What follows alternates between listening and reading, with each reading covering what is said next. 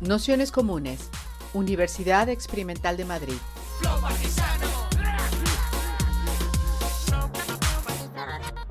Toda la información en nuestro canal de Telegram Nociones Comunes o en nuestra web traficantes.net barra formación.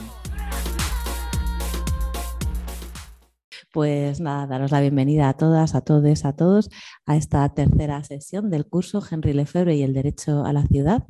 Para esta tercera sesión, que es un bloque así un poco más teórico sobre la propia obra de Lefebvre, eh, tenemos la suerte de contar con Álvaro Sevilla Buitrago, que es compañero, arquitecto, profesor de la Universidad Politécnica de Madrid y mm, que, bueno, profesor de urbanismo en concreto que ha, dedicado bastante de su tiempo a estudiar tanto la obra de Lefebvre como de otros autores marxistas especializados en la producción del espacio.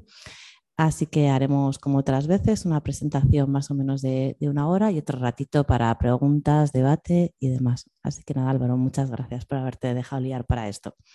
Nada, eh, gracias Salmo y gracias a vosotros por, por invitarme. Y hola a todo el mundo, perdona que no esté allí, eh, me hubiera encantado, pero ayer empecé a ponerme malo y tengo un trancazo considerable. Sed, eh, buenos y buenas conmigo, no sé cuánto voy a dar de, sí, eh, pero bueno, em, sí que tengo unas cuantas cosas preparadas para, para contaros, quizá demasiadas, si voy a intentar ir...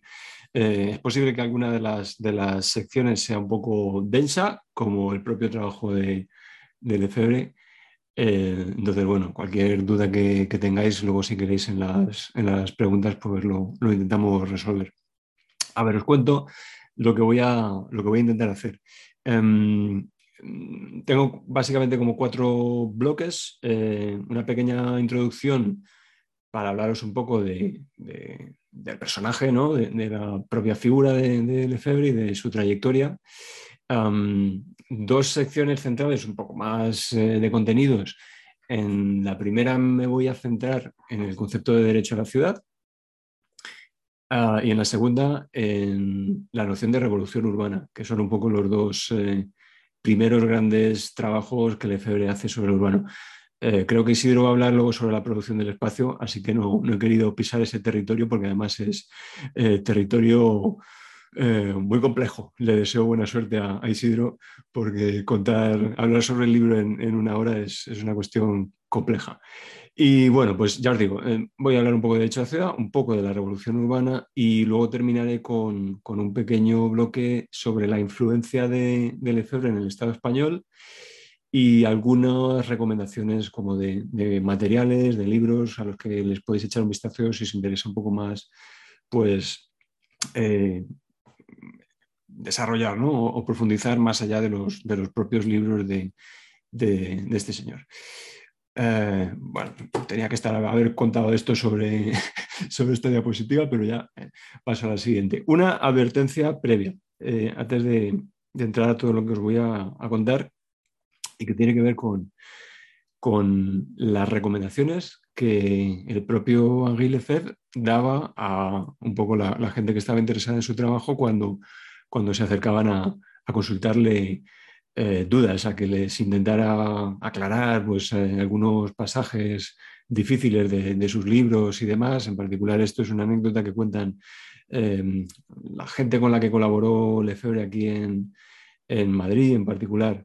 Eh, pues, jóvenes sociólogos, jóvenes arquitectos que estaban estudiando en ese momento y que tuvieron la suerte de poder entablar un breve diálogo con él, ¿no? A través de, Mario Gaviria, del que hablaremos luego más tarde. Y bueno, pues se acercaban, ¿no? maestro, maestro, acláreme esto que significa exactamente, que no entiendo nada. Y em, bueno, pues la respuesta de, de Lefebvre, em, eh, según dicen estas personas que, que trabajaron con él, era bastante poco esclarecedora em, y tiene que ver con el modo en que este señor concibe la, teoría y el trabajo teórico. Lo que Lefebvre les decía es, no, me pidas que te aclare qué significa, sino dime cómo puedes utilizar esa idea, ese concepto, esa categoría, cómo puedes utilizarlo en el trabajo que tengas entre manos ahora mismo, en, en tu práctica, en tu investigación, en tu militancia, etcétera, ¿no? En ese sentido, pues como veis ahí, digo, lo de los usos de la teoría en Lefebvre, pues tenéis que tomarlo con, flexibilidad porque tenía un, enfoque muy poco dogmático hacia, los conceptos, las categorías y, las de su propio trabajo. Esto tiene que ver en parte con el modo en que él trabajaba, que seguramente surja eh, mientras vayamos hablando. Em, pero básicamente que tengáis en cuenta que de lo que vamos a hablar a continuación, eh, que realmente tiene, si queréis, poco que ver con ese espíritu, porque yo voy a intentar destripar un poco los conceptos, intentar aclarar qué significan esos conceptos, etc. Em, pero más allá de lo que yo os cuente, que si os ayuda, pues genial, que tengáis en cuenta que él lo que promovía era este uso muy pragmático del trabajo teórico orientado a la, práctica y a la, comprensión del, fenómeno urbano. Bueno, bien, pues, eh, perdón, unas breves palabras sobre la biografía de, de Lefebvre para que le pongáis un poco en, en contexto. Eh, Lefebvre nace en 1901 y muere en 1991, es decir, es prácticamente la memoria de un, siglo, el siglo XX, eh, que la vemos reflejada en, su trayectoria, en su trabajo y, demás. Tened en cuenta que es un chaval de 16 años cuando, cuando sucede la Revolución Soviética, ¿no? tiene cerca de 70 en el 68, que va a vivir muy directamente en primera persona porque está dando clases en Nanterre, que es uno de los primeros focos del, 68 francés. Y, bueno, va a morir en el 91 y va a ver pasar también toda la gran transformación neoliberal de, los años 80. Entonces, por eso digo que es como la, memoria de, un siglo, es un señor que, que, empieza a publicar cosas en el año 34 y está publicando prácticamente hasta que fallece.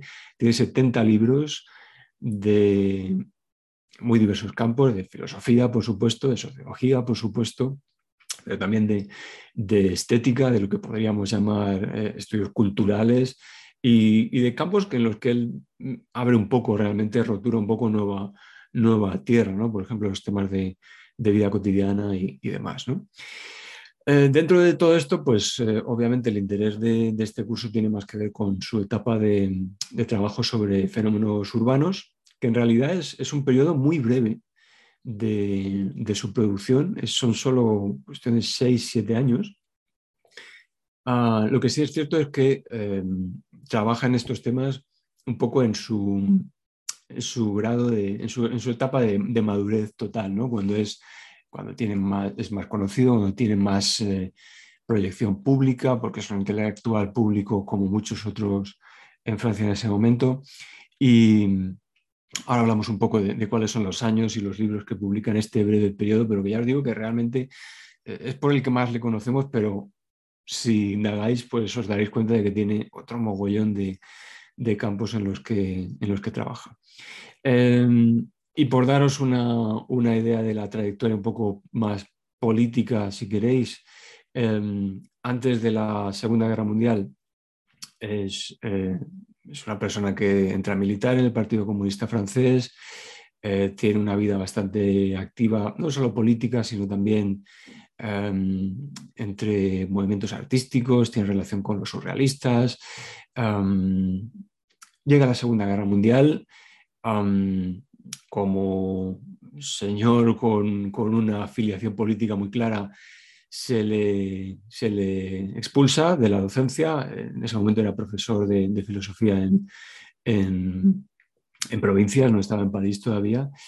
Eh, tiene alrededor de 40 años y le expulsan de la docencia. Se une en ese momento a la resistencia, eh, lejos de París. Y eh, bueno, ya después de la, de la, Segunda Guerra Mundial, pues es la fase más, si más genuina de él, por la que más le conocemos en la que desarrolla este marxismo heterodoxo, comienza los trabajos sobre vida cotidiana, deja el Partido Comunista en el año 57, eh, poco después entra en contacto con, con con los situacionistas, eh, va a tener una amistad muy, muy estrecha y, fructífera, pero al mismo tiempo tensa con ellos. En cinco o seis años acaban fatal. Em, eh, se cabrean y no solo por temas teóricos, sino también por temas personales. Y bueno, eh, en todo caso, ahí en esa, en esa época, años, ya digo, finales de los 50, años 60, ya tenemos al, al maduro, que es el Lefebvre que en ese momento empieza a, trabajar en, en, temas eh, eh, urbanos y espaciales. A principios de los años 60 fundan una cosa que se llama Instituto de Sociología Urbana con, varios sociólogos, Enrique Gaimón y, otros. Em, empiezan a hacer trabajos, informes, unos para la administración, otros de forma más eh, a iniciativa propia, y se centran fundamentalmente en tres fenómenos que ellos entienden que son pues, como los que están eh, realmente, los que expresan un poco el, ritmo de los cambios territoriales en, Francia en ese momento. Uno mm, es la transformación del medio rural. Eh, Lefebvre tiene bastante papel ahí, es un señor que, nace en, un pueblo y, tiene durante toda su vida una relación con, la región en la que nació.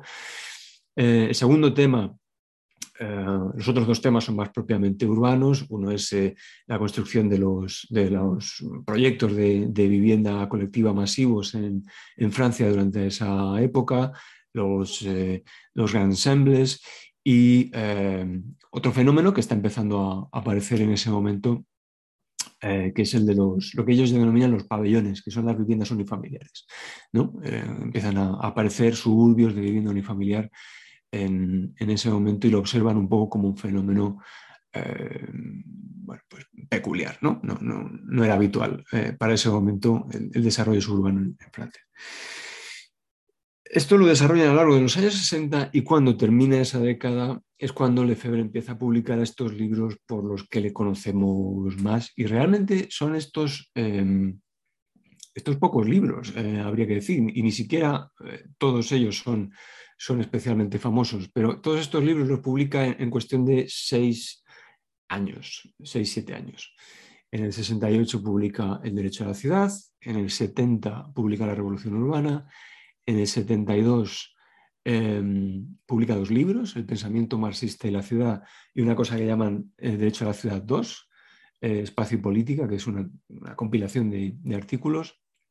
En el 73 de lo rural urbano y en el 74 la producción del espacio.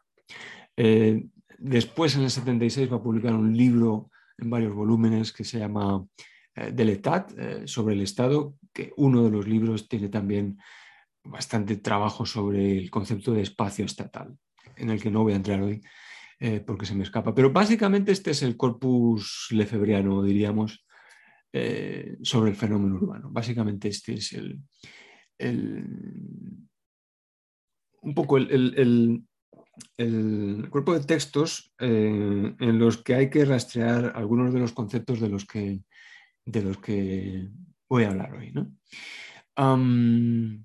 y bueno, por, daros, por terminar con la trayectoria biográfica, decir que precisamente porque está publicando este tipo de cosas en esa época, adquiere mucha notoriedad pública que le lleva a, intervenir activamente en debates varios, incluyendo debates con, con el mundo de la arquitectura, el mundo del urbanismo en la época. Eso que veis ahí pues es, es una foto de un jurado eh, en el que participa, pues supongo que veréis el puntero, este señor Lefebvre, pues este de aquí es es Louis Kahn, el, arquitecto, y estos de aquí pues, son otros eh, tipos eh, conocidos de, la, arquitectura francesa de la época.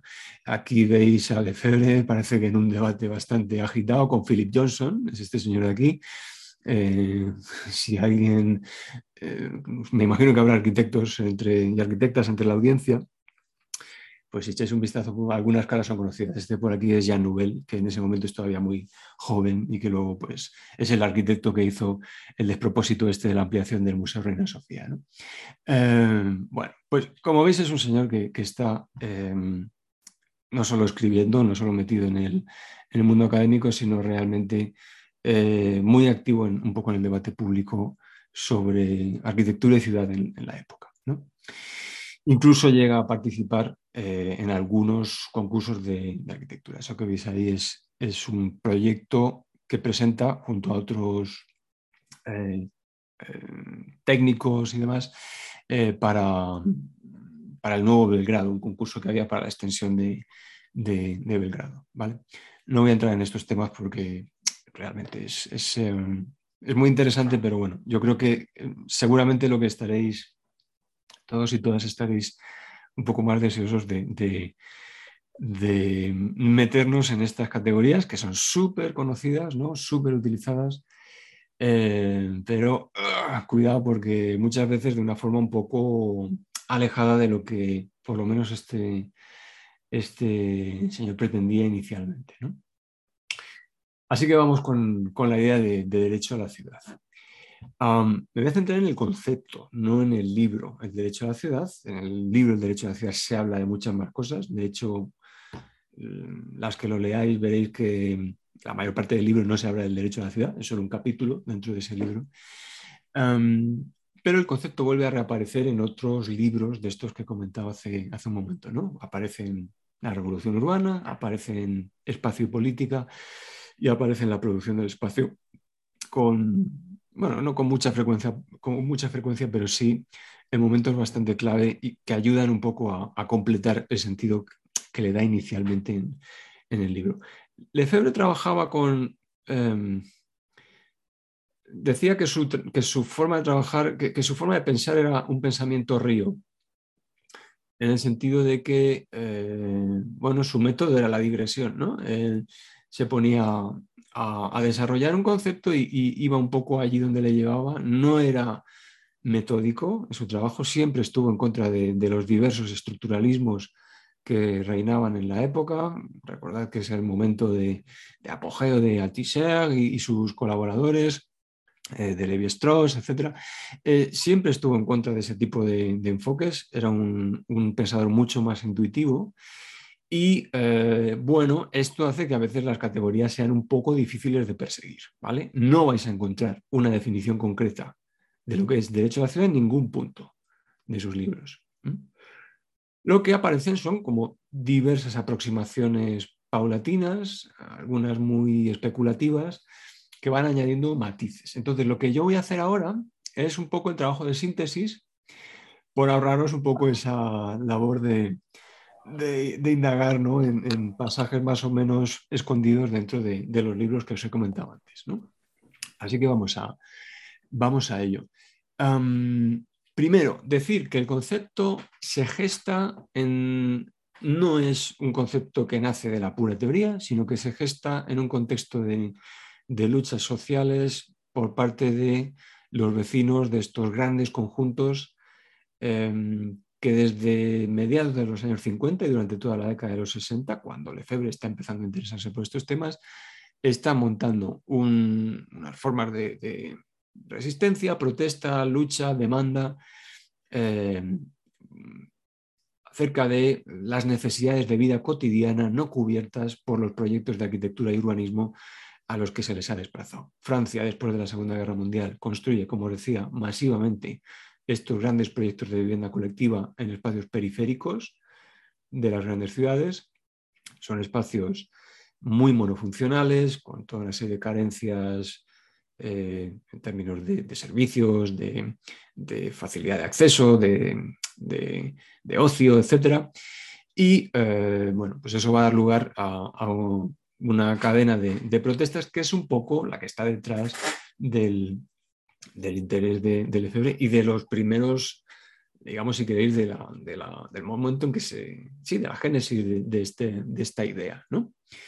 De alguna forma, el derecho a la ciudad, si queréis, es aquello que estaban reclamando eh, este tipo de luchas, ¿vale? Em, ¿De qué derecho hablamos y de qué ciudad hablamos? Eh, y conviene aclarar estas cosas porque el, el término se ha se ha manoseado hasta la extenuación. Naciones Unidas lo ha utilizado mucho para referirse fundamentalmente a cosas que no son derecho a la ciudad, sino derecho a la ciudadanía de poblaciones viviendo en asentamientos informales que reclaman un poco el, reconocimiento de su condición. Está muy bien, es eh, central ¿no? a procesos de urbanización en muchas partes del planeta, pero esto no es lo que Lefebvre tenía en la cabeza cuando hablaba de derecho a la ciudad. Eh, en Francia mismamente se aprueba una ley que, contiene ese concepto poco después de la muerte de Lefebvre, una especie de homenaje, y obviamente no tiene nada que ver con lo que Lefebvre tenía en mente. Porque, ¿qué derecho, de qué tipo de derecho estamos hablando? Lefebvre no se refiere a una ley, a una, cuestión que deba reconocerse eh, en, un texto legal. Se refiere, si queréis, más es un derecho, es, un ideal social, una aspiración, pues como los derechos eh, humanos. ¿no? ¿De qué ciudad estamos hablando? Pues de nuevo, bastante ambigüedad en torno a este término. Ahora, vamos a, profundizar un poco en eso. Eh, a veces ciudad en Lefebvre se refiere a un lugar físico, a un lugar concreto, a un entorno construido, pero más a menudo en realidad lo que se está refiriendo es al tipo de vida y, relaciones sociales que dicho hábitat se supone que permite, ¿vale? Se supone. Luego veremos un poco cuál es la crítica que se dirige al, modo en que se están construyendo las ciudades eh, realmente. Bueno, pues em, vamos a, este trabajo de, si queréis, de desmontar o de desgranar yo lo que os voy a proponer es que eh, para comprender qué quería decir este señor con derecho a la ciudad, lo, enfoquemos a través de estas cuatro dimensiones. O, estas cuatro dimensiones son momentos eh, imprescindibles de ese derecho a la ciudad eh, que, él, que, él, sugiere. ¿no? El derecho a la ciudad entendida como obra, la idea del derecho a la vida urbana, Ahora vamos a ver qué es esto, ¿no? qué es cada uno de estos epígrafes. La idea del derecho a la centralidad y la idea del derecho a la diferencia. Todos ellos son componentes eh, intrínsecos a ese derecho a la ciudad. Bueno, pues vamos a, vamos a ello. La ciudad como, como obra. Esto aparece en, en, el libro El Derecho a la Ciudad, aparece una y otra vez esta idea de que hemos perdido la ciudad como obra. ¿Qué entiende Lefebvre por obra? Bueno, obra aquí es, em, eh, fruto de un trabajo colectivo y prolongado en el tiempo. Es un trabajo directo que la ciudadanía hace sobre los espacios de su vida cotidiana. Y eh, en, ese, trabajo colectivo se producen toda una serie de proyecciones simbólicas que generan identidades urbanas eh, y generan un poco estos vínculos estrechos entre, entre colectivos, comunidades eh, y lugares. Em,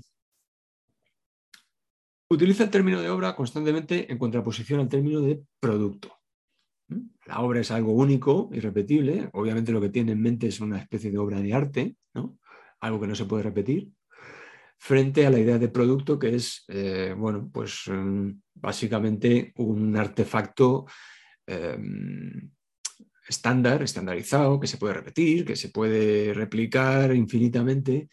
Eh, y aquí obra y producto parecen como los dos eh, polos de, lo que es el, o los frutos de lo que es por un lado la urbanización precapitalista y por otro lado la urbanización capitalista o la urbanización industrial, más, con más, para hablar con más precisión. Y a este dualismo de obra frente a producto, pues le superpone toda otra serie de, de pares, ¿no? Pues eh, la obra la identifica con el valor de uso, el producto lo identifica con el valor de cambio, ¿eh? la ciudad como mercancía frente a la ciudad como, eh, como valor que, del que se nutre la, la, vida cotidiana de las comunidades. hay una identificación temporal, ¿no? Pues ya, ya, os lo he comentado, pues sobre todo la obra la identifica con la ciudad medieval y la ciudad renacentista frente al producto que lo identifica con la época eh, industrial.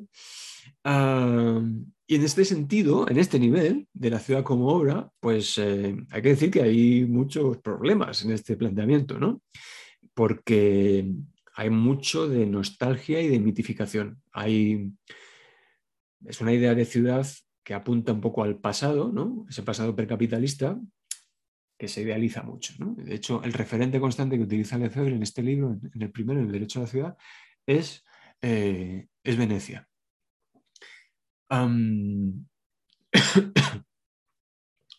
y es curioso, para que veáis también un poco, porque voy a intentar que, veáis un poco las conexiones que tenía el, trabajo que está haciendo en cada momento, un poco con la cultura, eh, digamos, urbanística de la época. Bueno, pues es curioso que aquí un, señor que sin duda, pues no, no, decir, no, podemos albergar dudas sobre eh, la orientación política de, de, Lefebvre, lo demostró una y otra vez y se mantuvo firme y, e íntegro, digamos, hasta, hasta el día de su muerte. No, no fue de los que se, se cambió fácilmente de bando, pero em, es cierto que algunas de las ideas que maneja en este libro pues son, tienen ecos de cosas que la cultura arquitectónica había estado manejando en los años previos, ¿vale? Pues, por ejemplo, los propios congresos internacionales de arquitectura moderna, que es un poco el, la bestia negra, ¿no? Contra la que, la que Lefebvre va a meterse una y otra vez, ¿no? La arquitectura y el urbanismo del movimiento moderno, del Corbusier, el funcionalismo, etc. Pero lo cierto es que en esos FIAM pues ya había grietas en, los años previos y había un reconocimiento de los errores garrafales que habían tenido las primeras generaciones de, de, gente trabajando en esa tradición. ¿no? Y este, eso que veis ahí, es, ya no me acuerdo qué número del Congreso es, es uno que se hace en los años 50, eh, en el que de repente los arquitectos modernos vuelven la mirada digo los arquitectos y, utilizo el masculino porque aquí mayoritariamente eran todos tíos y, tenían esta visión em, eh, pues muy de monopolio técnico sobre la ciudad, etc. Pero bueno, pues se dan cuenta de que el centro de la ciudad existe, de que la ciudad histórica existe, de que las comunidades populares existen, etcétera, etcétera. Y ya habían empezado a, a recuperar un poco esta, esta idea de bueno, utilizar otro tipo de enfoques. Curioso que eh, en este libro del corazón de la ciudad, el referente constante que se utiliza es también Venecia. Entonces, eh, por eso os digo que cuidado con Lefebvre a veces también, porque eh, hay que tener en cuenta que son libros que se dirigen a una audiencia muy amplia y, bueno, algunas ideas ya os digo que funcionan como mitificaciones bastante, un poco simples. Pero bueno, vamos a lo que, a lo que más, a lo más útil. Em, esta idea de, referirse a la ciudad del pasado, eh, ¿cómo activa un poco el discurso más de, lucha? Pues eh, mostrando que hay un proceso de destrucción de, esas formas urbanas, de esas ciudades, de esas formas de estar en la ciudad, eh, que Lefebvre identifica fundamentalmente con, dos cosas, con el proceso de industrialización, que supone, que, transforma esa concentración de valores de uso, que es la, la precapitalista, en una fuente de valores de cambio, en una mercancía, en una fuente de mercancías, y por otro con el avance del espacio, lo que él denomina el espacio estatal, que lo va a contraponer con la idea de espacio urbano. Eh, dice que son incompatibles, ahora después eh, veremos por qué. Bueno, yo ya os digo, como habéis visto, esta idea de la ciudad como obra a mí no me convence mucho. ¿eh? Em, yo creo que si hoy tuviéramos que traducir esto, hablaríamos eh, de la ciudad como común, ¿no? Porque si os dais cuenta, en, esta idea, cuando plantea este concepto de la ciudad como obra, la idea de que la ciudad eh, precapitalista está destruida, está destruida por los procesos de mercantilización y por los procesos a los que la somete el Estado, lo que hay es la idea de que la ciudad como obra es algo que está contra el mercado y contra el Estado. Y hoy tenemos este concepto mucho más eh, preciso, diría yo, para entender ese tipo de espacios que es el, es el común, que integra buena parte de, los, de las dimensiones que, que Lefebvre está manejando ahí y digamos que evita un poco esta, este aroma de, de mitificación, ¿no? Un poco nostálgica de, también de ver la ciudad como, como, una obra de arte, etc. ¿vale? Esta idea de, la ciudad como común pues, es eh, relativamente habitual en, los últimos años. ¿vale? Harvey, que, que obviamente es un autor que, que, está muy influenciado por Lefebvre, pues en Ciudades Rebeldes la maneja explícitamente. ¿no? La, la idea de la ciudad en su conjunto como una especie de común, en el sentido de construcción colectiva. Bueno, voy para adelante, que madre mía, yo no sé cómo voy a andar de tiempo. Segunda dimensión, vida urbana. Os decía, el derecho a la ciudad es el derecho a la vida urbana. Ah, y aquí entramos en terreno yo creo que mucho más genuino y mucho más poderoso desde el punto de vista del análisis.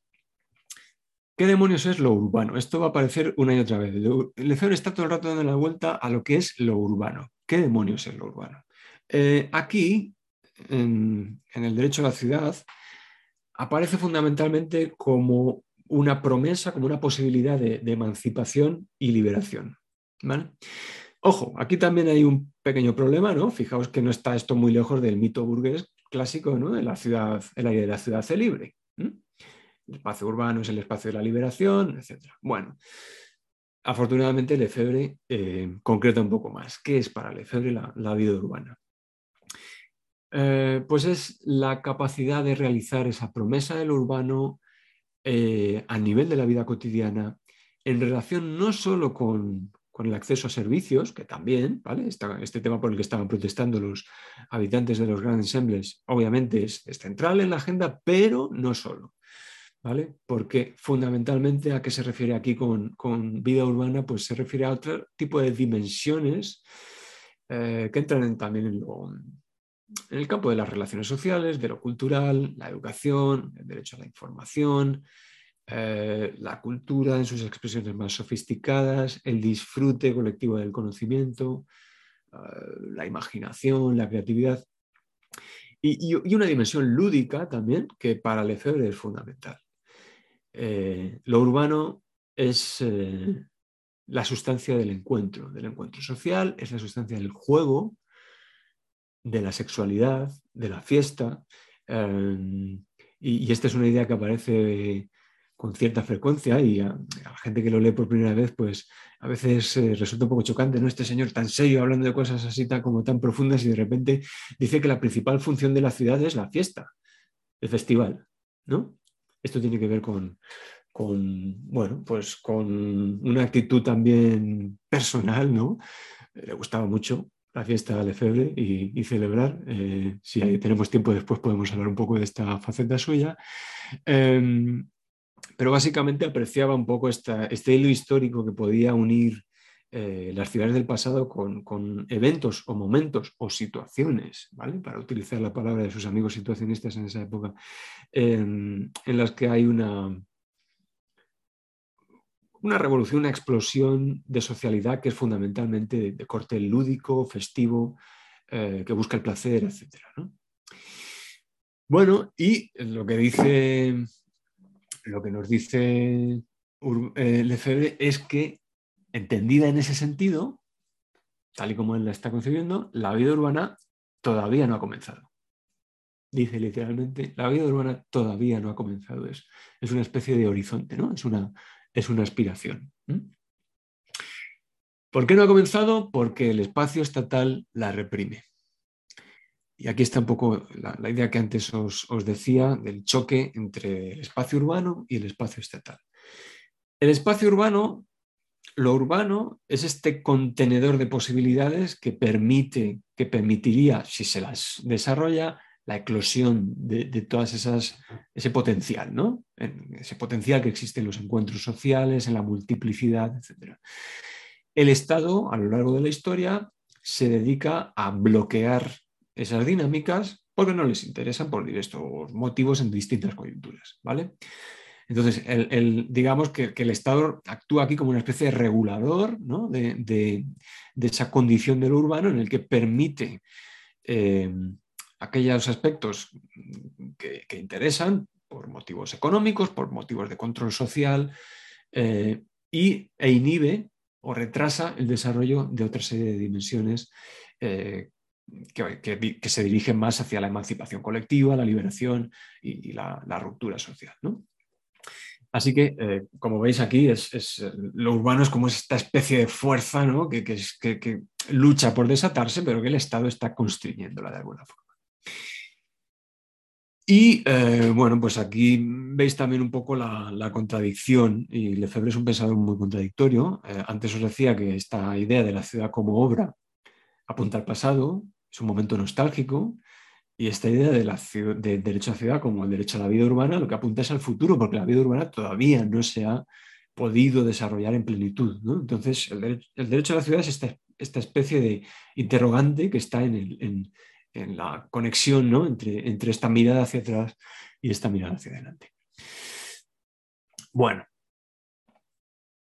tercera dimensión, el derecho a la centralidad.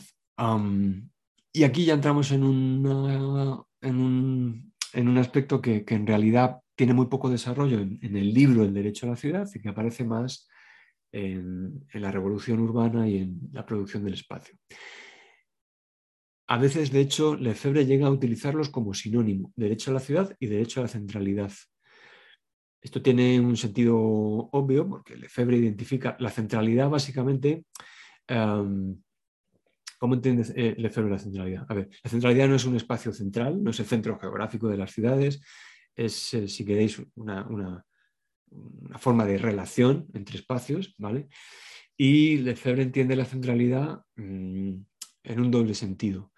Eh, por un lado tiene que ver con cuestiones pues, más, bueno, banales, relativamente banales, cuestiones más mm, funcionales, ¿no? Em, pues eh, si la, centralidad es la sustancia del urbano, em, la razón de ser de lo urbano es ese encuentro de las cosas distintas, ¿vale? Inicialmente para el intercambio en el mercado, pero eso se extiende a otras dimensiones más propiamente sociales. Eh, pues la centralidad, esa fuerza centrípeta, si queréis, que, atrae un poco todos estos flujos de mercancías, de experiencias, de realidades sociales, etcétera, de deseos. Em, la centralidad eh, es, dice Lefebvre, es la forma del encuentro, ¿vale? Esta cosa es muy abstracta, ¿no? Porque es la forma del encuentro, la forma de la simultaneidad, de esa multiplicidad o de esa complejidad social. Eh, en términos pedestres, pues sí, si queréis lo podemos reducir a la complejidad funcional de las ciudades, ¿no? de estos espacios que tienen una diversidad de, actividades, de, perfiles eh, sociodemográficos, etc. Obviamente lo que tiene el FN en la cabeza es algo un poco más complicado, pero si queréis para entenderlo lo podemos eh, dejar ahí. Entonces, hay una dimensión, si queréis, más funcional de la, de la centralidad. Pero luego Lefebvre añade eh, también la idea de la centralidad como fenómeno político. Eh, habla de, la centralidad como el derecho a ocupar un lugar central en las decisiones eh, que dan forma a nuestra vida en común y a nuestra vida cotidiana. esto no quiere decir solo participar en un proceso político, era muy sospechoso ya en esa época, había mucha manipulación de los procesos participativos, esto ya en esa época estaba a la orden del día, Lefebvre era muy receloso de ese tipo de dinámicas, no si significa participar en un proceso montado por otros, por la administración, por el Estado, sino liderar, guiar, conducir eh, las decisiones políticas, ¿vale? Así que si queréis, pues el derecho a la centralidad es el derecho a la autonomía, ¿no? Es el derecho a la autogestión, concepto que Lefebvre va a utilizar constantemente, autogestión, eh, o también el derecho a la, apropiación colectiva del, espacio urbano, de la vida urbana, de las relaciones sociales, etc. ¿no? La apropiación, esa capacidad de, liderazgo y de autodeterminación de, eh, de los lugares y las relaciones sociales. así que tenemos esa doble vertiente, ¿no? Derecho a la centralidad, a la centralidad como dimensión eh, funcional, la centralidad como dimensión política. Y las dos eh, pues están ahí entretejidas en lo que Lefebvre entiende como derecho a la centralidad, que ya os decía antes que en algunos momentos lo utiliza como sinónimo de derecho a la ciudad.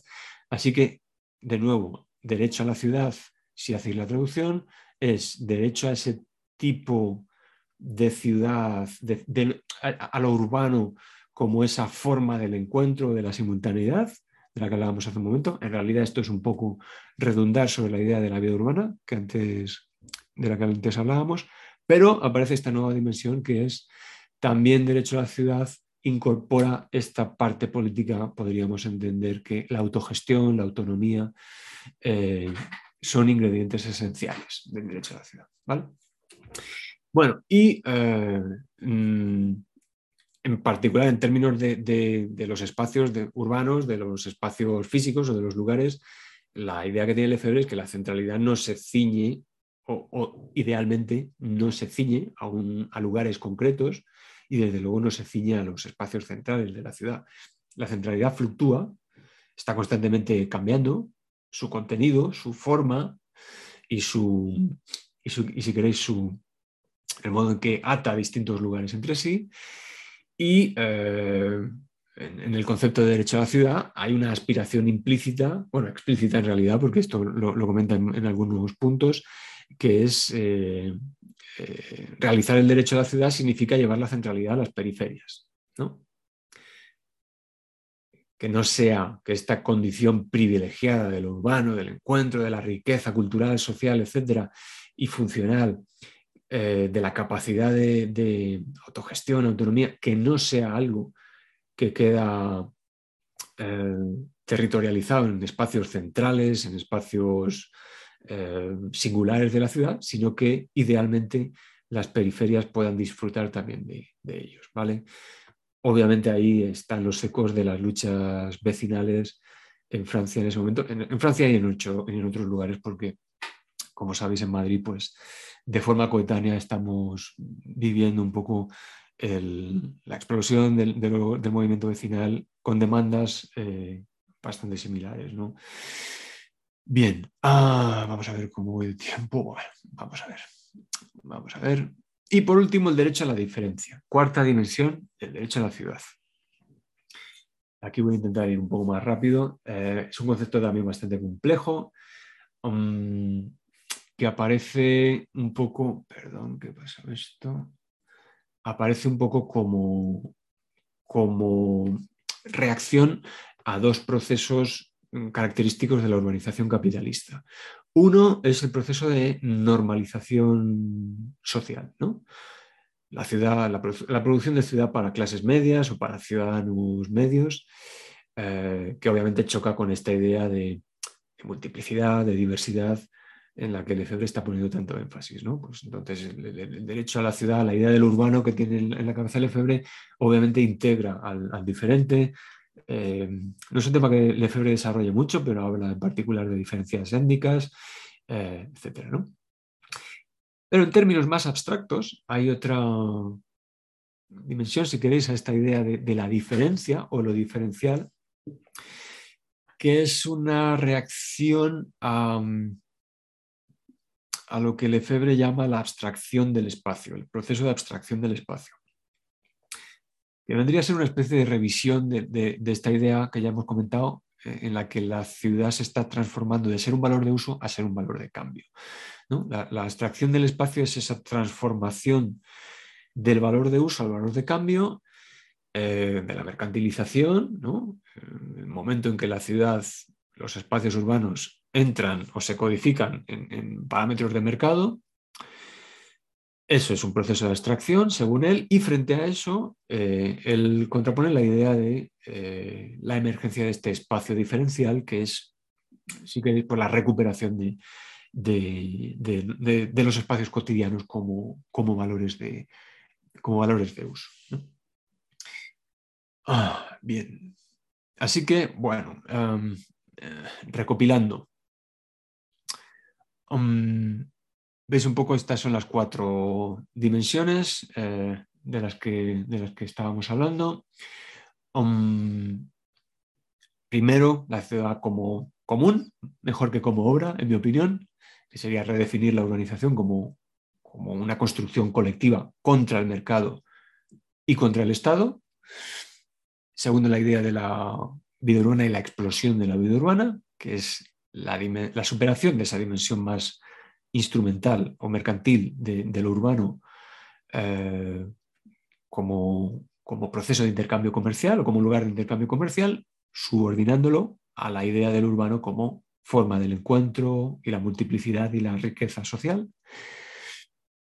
Tercero, la centralidad y esta idea de la subversión de la centralidad, la, posibilidad de, hacer estallar la, centralidad y distribuirla más o menos homogéneamente por el conjunto del territorio, una idea también muy situacionista, si, estáis familiarizadas con, su trabajo. Y por último, la, idea de la, diferencia, la revolución de la diferencia o la emergencia del espacio diferencial, que que viene a ser una síntesis de, todo lo anterior, ¿no? una celebración de, la ciudad como esta especie de plataforma de, alteridad, posibilidad de, huida de los órdenes establecidos y de esta maquinaria de la urbanización capitalista como, del espacio abstracto, ¿no? como espacio de captura capitalista. ¿vale? Em, entonces, bueno, pues esta es un poco la síntesis que yo os quería dar del, derecho a la ciudad, el concepto de derecho a la ciudad, y ya son las 8 menos 10, y todavía me queda, pues, eh, como 20 minutos largos. Mm, ¿Está bien? no te preocupes, sí, sí, no, está perfecto. Vale, vale. Guay. Y una nota para terminar con esto, si queréis, y enlazar con lo siguiente. Como os decía, ese concepto de derecho a la ciudad se ha manoseado de mil formas. Se ha convertido en, en concepto en algunos textos legales. Naciones Unidas lo ha utilizado en documentos oficiales. En algunos eh, contextos latinoamericanos se han aprobado cartas por el derecho a la ciudad que son eh, fundamentales y que están llenas de buenas intenciones y de cosas eh, imprescindibles, ¿no? especialmente en relación a la mejora de las condiciones materiales de, los asentamientos llamados informales y tal. Pero esto no es lo que Lefebvre denominaba como derecho a la ciudad. Y para evitar estos intentos, si queréis, de, captura ¿no? por parte de las, de las, instituciones, pues esta cita, recordarla siempre. Lefebvre dice, en algún momento él mismo se cansa del concepto y, y habla, dice, los derechos necesarios, incluyendo el derecho a la ciudad, no son suficientes. Hace falta que lo urbano se haga amenazador. ¿vale? Es decir, que como veis aquí hay el, fermento del conflicto de la lucha no puede disolverse en ningún tipo de, codificación legal, de, digestión o de, normalización de este concepto en, el lenguaje o en el discurso institucional. Bueno, vamos un poco a la revolución urbana. Voy a intentar ser un, pelín más breve, pero es otro concepto que aparece muy a menudo y sobre el cual hay también mucha confusión. Eh, yo mismo, pues la primera vez que me leí La Revolución Urbana, pues yo pensaba que este señor iba a hablar de, la Revolución Urbana, la lucha de clases, como, como una especie de agenda ¿no? para la, revolución en las ciudades y realmente pues muy lejos de, muy lejos de esto. Eh, ya os he dicho que Lefebvre siempre es un autor político, pero quizás, por lo menos de los libros sobre, sobre urbanismo y ciudad, quizá el menos político de ellos sea precisamente la revolución urbana, eh, porque es un libro que fundamentalmente se pega la mayor parte del tiempo dándole vueltas a temas conceptuales, teóricos, analíticos, a cómo, ah, en un esfuerzo por intentar comprender la, realidad de, unas ciudades y un proceso urbanizador que está cambiando, según él, eh, de forma drástica en el momento en que está escribiendo esto, principios de los años, eh, finales de los 60, principios de los 70, y, eh, y Lefebvre dedica este libro a, dar vueltas y vueltas a intentar sugerir claves de lectura eh, para descifrar ese, nuevo fenómeno eh, de la organización. Y, tiene, bueno, pues una serie de formulaciones relativamente eh, complejas. Voy a ir a algunas que son relativamente sencillas, pero que también se suelen entender mal. Empezando por el propio concepto de revolución urbana. Revolución urbana, como os decía, no es em, el estallido de las eh, clases trabajadoras, em, no es eh, ni, el estallido del, 68. Por cierto, él había escrito unos años antes un, un libro sobre el 68 que titula precisamente así, el estallido, la revolución urbana para él es un término descriptivo con el que intenta em, advertir sobre un, desplazamiento fundamental en la condición urbana, en cómo la condición urbana eh, afecta a los cambios sociales en ese momento. La revolución urbana se llama, utiliza el término revolución porque para él están viviendo en ese momento del, paso de los años 60 a los años 70. Eh, recordemos que es también el comienzo del paso del mundo fordista al mundo postfordista. Es también el comienzo de, muy incipiente de los procesos de globalización industrial. Em, lo, que lo que según él define al proceso urbanizador en la época, es que se está generalizando al conjunto de la sociedad. La revolución urbana es el término que Lefebvre utiliza para ah, referirse a esta condición de urbanización completa o generalizada de la sociedad. En el, en el libro, en, algún momento dice, a partir de ahora ya no voy a hablar de ciudades, voy a hablar de sociedad urbana, porque el conjunto de la sociedad y da igual que te encuentres viviendo en lo que llamamos ciudades o que te encuentres viviendo en lo que llamamos pueblo, el conjunto de la sociedad hoy día es urbana, porque las redes de influencia eh, que las ciudades, que parten de las ciudades, em, hoy día em, se despliegan sobre el conjunto del territorio. ¿vale?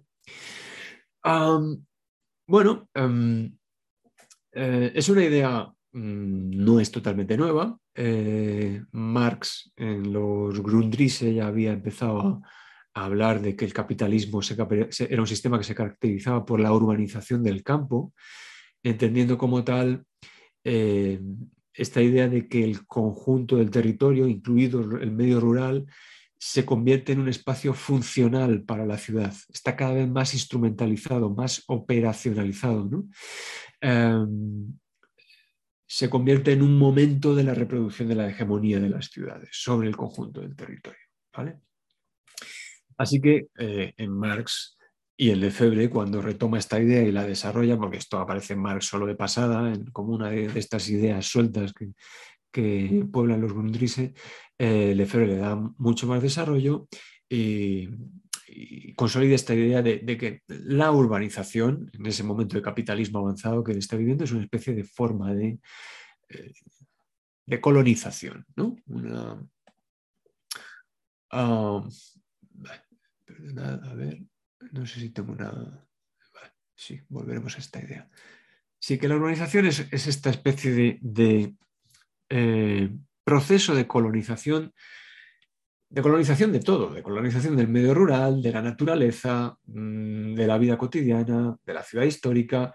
Eh, la urbanización es, una especie del vehículo espacial del capitalismo avanzado y le sirve para subsumir el conjunto del espacio, con independencia de sus configuraciones, geografías, etcétera, subsumir el conjunto del espacio en la lógica capitalista, ¿vale? La lógica de acumulación, de, eh, la lógica de la mercancía, etcétera, etcétera. que voy a enchufar una batería que no me quede sin ordenador a mitad de esto. Bueno. Ah.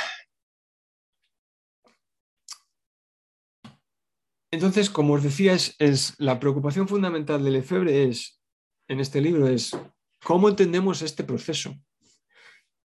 Em, hace una crítica muy brutal al conjunto de las ciencias que están intentando em, analizar o examinar eh, los procesos urbanos, la sociología, la economía, eh, la, parte de la política o la geografía que se, que se ocupa de la geografía política, eh, el urbanismo, por supuesto, no digamos ya nada de la arquitectura, los destroza, ¿no? Dice que son, que tanto como saberes sectoriales como en combinación, su combinación, cuando hablamos de estudios multidisciplinares, dice que eso, eh, en realidad lo que están haciendo es eh, inhibir el conocimiento real del urbano porque em, manejan fundamentalmente categorías del, del pasado y son incapaces de ver el horizonte hacia el que tiende el proceso urbanizador.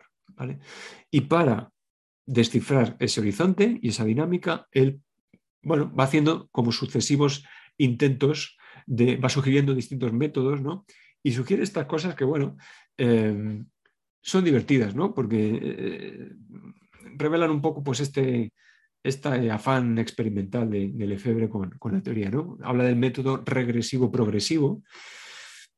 El método regresivo-progresivo em, es em, desde el presente, empezar con el proceso de análisis volviendo la mirada hacia atrás, al pasado, comprender cómo nuestro presente ha sido posible, ha llegado a ser posible por esa trayectoria histórica, y una vez que hemos vuelto al presente después de realizar ese, ese proceso de análisis histórico, volver la mirada hacia el futuro ¿no? Esa es la parte progresiva, de intentar adivinar cuál es el horizonte hacia el que van a atender las trayectorias que, hemos estado, eh, que hemos eh, identificado en el, momento anterior.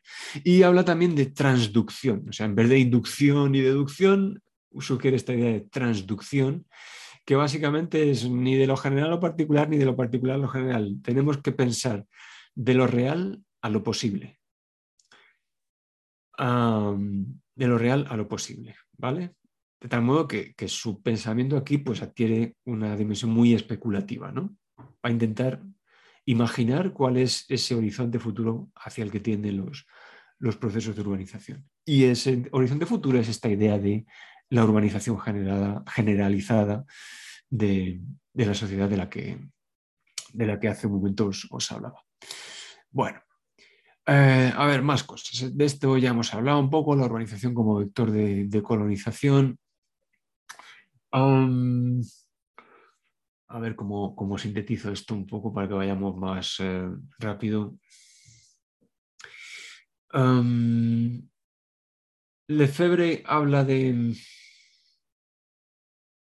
es, otro libro en el que le da vueltas a este concepto de lo urbano una y otra vez. Pueden aparecer estas ideas de eh, la centralidad, eh, eh, lo, urbano como sinónimo de la centralidad, se refiere a estos procesos de concentración e intercambio inicialmente de, mercancías, porque la ciudad inicialmente es básicamente un espacio de mercado, pero con el tiempo estas dinámicas de centralidad transforman la ciudad desde dentro, ¿no? Ah, se produce este proceso de lo que él llama implosión-explosión, que se refiere a la implosión es ese momento de concentrar ¿no? la fuerza centrípeta ¿no? que atrae dinámicas, flujos del conjunto del territorio, se concentran en la ciudad, pero hay un momento en que, digamos, la intensidad de esa centralidad eh, hace que lo urbano explote y se vuelva a extender por el conjunto del territorio. ¿no? Eh, y ese es el momento de la explosión. Y esta, esta es la dialéctica, esta de implosión, explosión, que, que puede que hayáis eh, eh, oído alguna vez y que es la clave un poco de estas de estas dinámicas ¿no? de, subsunción completa del conjunto del territorio, de colonización completa del conjunto del territorio y la vida bajo las fuerzas de este tipo de, dinámicas. Aparece aquí en este libro también una idea con la que yo sigo peleándome bastante porque es, eh, es difícil de, captar, que es la idea de, que eh, en, ese desarrollo o con esa intensificación de estas dinámicas de centralidad, eh, lo urbano llega a un momento en que supera a lo industrial, aquí hay, como una tensión entre la idea de ciudad, la idea de lo urbano y la idea de lo industrial.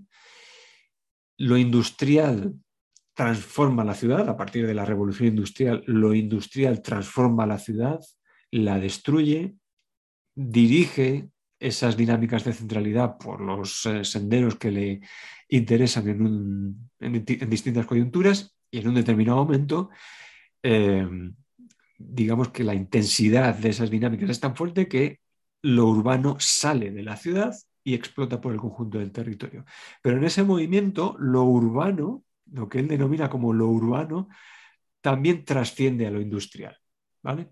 Digo que me sigo peleando con esto porque no es fácil de, entender, porque también él lo pone en relación con, la noción de modo de producción y se supone que hay un modo de producción urbano que es posterior históricamente al modo de producción industrial y bueno, no es muy claro, pero son ideas que, en esa, quizá precisamente en esa falta de, perfección o de encajar perfectamente, pues son muy sugerentes ¿no? y, dan mucho juego a, pensar en ellas. Ah, y de nuevo, aquí está la idea, de lo, me, volveréis a decir, pero, pero Álvaro, lo urbano trasciende lo industrial. ¿Qué es lo urbano? Pues de nuevo os recuerdo, es esa sustancia de la centralidad, de las aglomeraciones, de las concentraciones, de los encuentros, de la simultaneidad, de la diferencia, etc. ¿vale? Eso es una condición social proyectada en el espacio.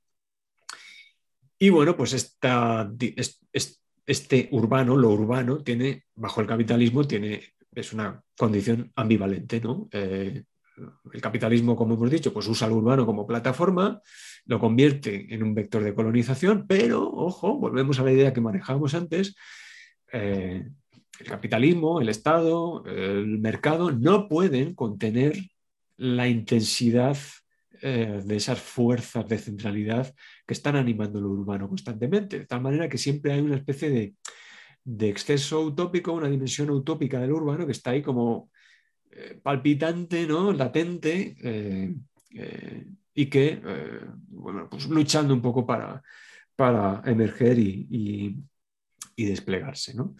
Y, bueno, cuando lo hace, pues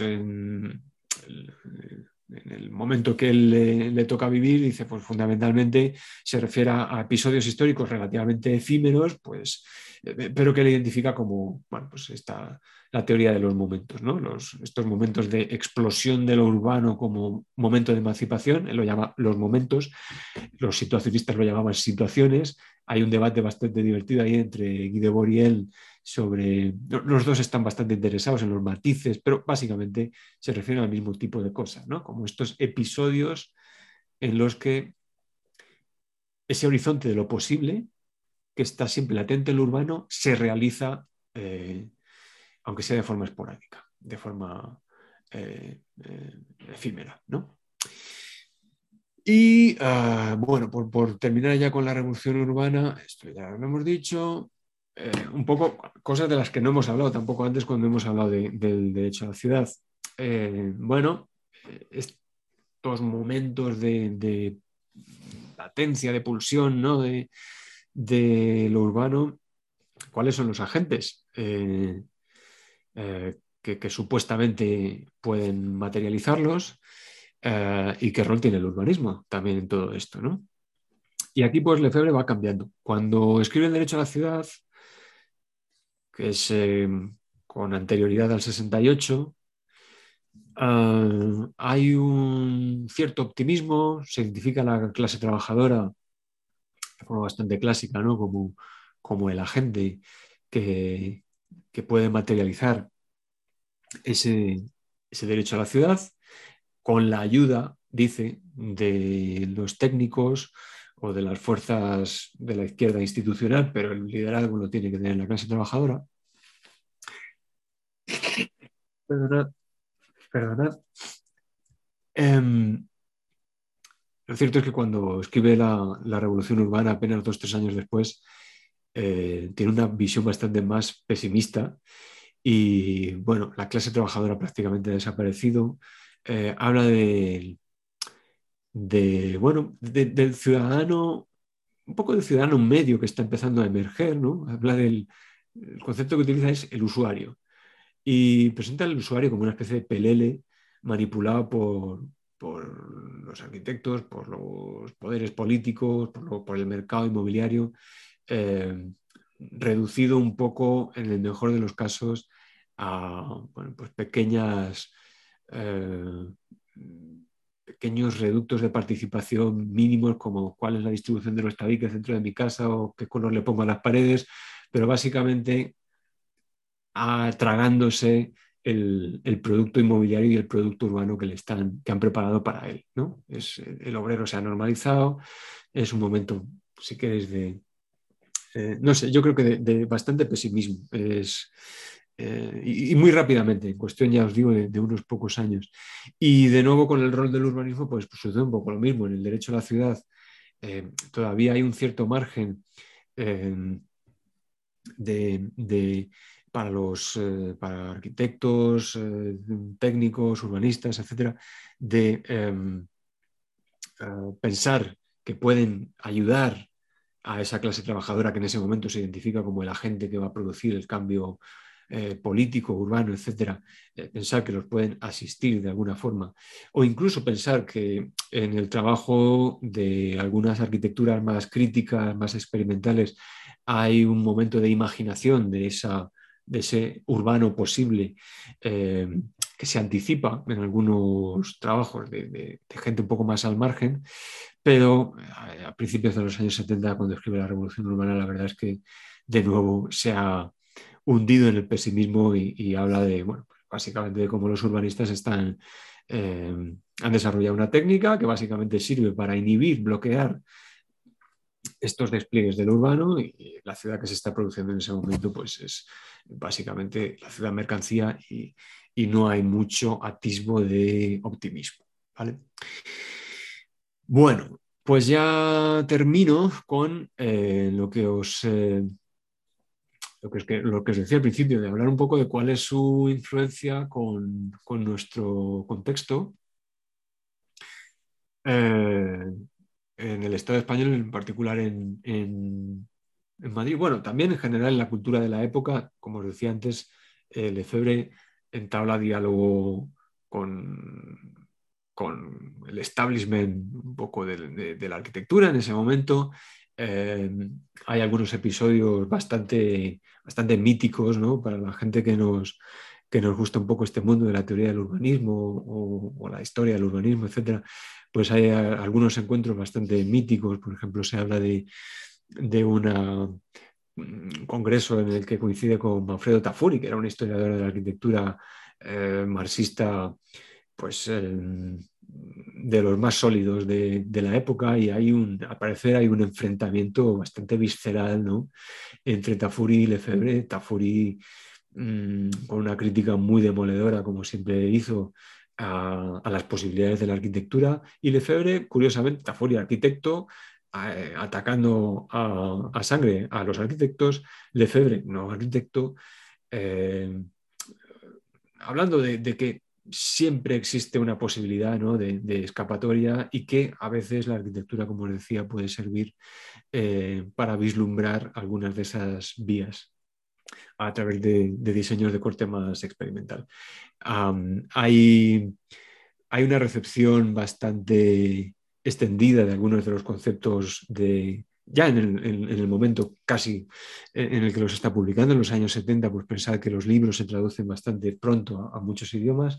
En Italia, por ejemplo, hay una polémica bastante divertida en Bolonia, que era un poco el, referente de, las políticas de izquierda, eh, Bolonia está gobernada en ese momento por el por el Partido Comunista Italiano, un partido comunista que en esa época es el Partido Comunista del Compromiso Histórico y que mantiene un perfil bastante moderado, eh, pues el concejal de urbanismo de, Bolonia en esa época eh, se pone a criticar a Lefebvre, dice que eso del derecho a la ciudad eh, no tiene sentido y que en Bolonia defienden el derecho de la ciudad, que es una ciudad para todos, y fundamentalmente la idea que hay detrás es una ciudad de clases medias. Eh, interpretando en esa época que el derecho a la ciudad del que está hablando Lefebvre es demasiado partidista, demasiado eh, sectario y demasiado sesgado. ¿no? O sea que veis que hay como un, hay, un, hay, una interlocución en distintos contextos. Y aquí, eh, bueno, pues Lefebvre, el trabajo de Lefebvre llega muy temprano de la mano de este señor que veis ahí. sentado junto a él, que es Mario Gaviria, que es un sociólogo que había estudiado con él en Estrasburgo, si no recuerdo mal, cuando Lefebvre está dando clase allí, eh, y que lo trae, lo trae, lo trae en varias ocasiones. Gaviria funda un instituto de sociología urbana similar al que había hecho Lefebvre en Francia. Eh, entonces le trae a dar charlas con, en varias ocasiones. Eh, promueve la traducción de, sus libros que se traducen al, castellano muy muy pronto. Será de los primeros lugares donde se traducen al castellano el derecho a la ciudad, la revolución urbana y, bueno, pues eh, le, ah, tiene una relación muy estrecha. Eh, Lefebvre se muda a vivir a Altea durante temporadas, se compra una casa en Altea. Eh, porque le encanta Levante, ¿no? A Gaviria y a, y a Lefebvre les encantaba la fiesta según dice un, eh, profesor nuestro en, el departamento de urbanismo que Almudena conoce bien, eh, Gaviria tenía una frase que es que no hay revolución sin caldereta. Eh, y bueno, pues este, este, espíritu un poco festivo que os decía antes es un poco el que lleva a esta amistad muy estrecha que hace que Lefebvre venga a España con, con relativa frecuencia. Ahí le veis bañándose con su mujer y su hijo. Lefebvre es un señor que tuvo varias mujeres y, bueno, digamos que esto de, la fiesta y el jolgorio y, la vida eh, en toda su expresión, pues como veis le iba bastante. Eh, colabora con Mario Gaviria en varios proyectos. Uno es eh, un trabajo que están haciendo sobre el Gran, San Blas, Mario Gaviria con Fernando de Terán en esa época. La, participación de Lefebvre aquí es más bien indirecta porque aplican un poco algunas de las categorías o de las estrategias que Lefebvre está manejando al análisis socio-urbanístico de este tipo de, barrios de bloque abierto que se habían producido, eh, que acababan de producirse o de construirse o que estaban en proceso de construcción, de hecho, en, ese momento, que son un poco los equivalentes eh, en nuestro territorio de los grandes conjuntos franceses. Y eh, Mario y, y, Lefebvre tenían una predilección especial por, por, Levante, como os decía. A Mario le encargan eh, que haga el plan general de Benidorm, que esto chocará mucho, pero Mario Gavidias y, y, Lefebvre también defendieron mucho el modelo Benidorm, en un momento en el que Benidorm era, pues, eh, en medio de un entorno rural, crear una especie de mega concentración urbana ¿no? de alta densidad eh, básicamente para el placer, para la fiesta. Entonces, con todas las contradicciones que esto tiene y que hoy conocemos bien en, cómo ese tipo de modelo luego sirvió un poco de, ejemplo para machacar todo el, levante y toda la costa eh, mediterránea, eh, Mario hace el plan general de Benidorm y le encarga a Lefebvre que haga un trabajo eh, de acompañamiento.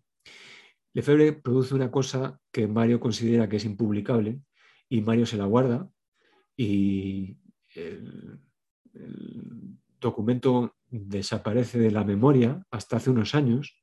Estamos hablando de los años 70 y está, eh, el texto está olvidado por todo el mundo, incluido el propio Mario, eh, durante varias décadas, hasta que un investigador polaco, Lucas Stane, que había trabajado bastante sobre Lefebvre, eh, y que estaba en contacto con Mario, le va indagando y terminan por descubrir lo que se ha publicado hace poco como hacia una arquitectura del placer, que es esta reflexión totalmente filosófica, teórica, eh, que Lefebvre le había devuelto a Mario tras su petición de que escribiera un informe sobre Benidorm y que no tiene nada que ver con Benidorm, eh, y sí mucho con Fourier.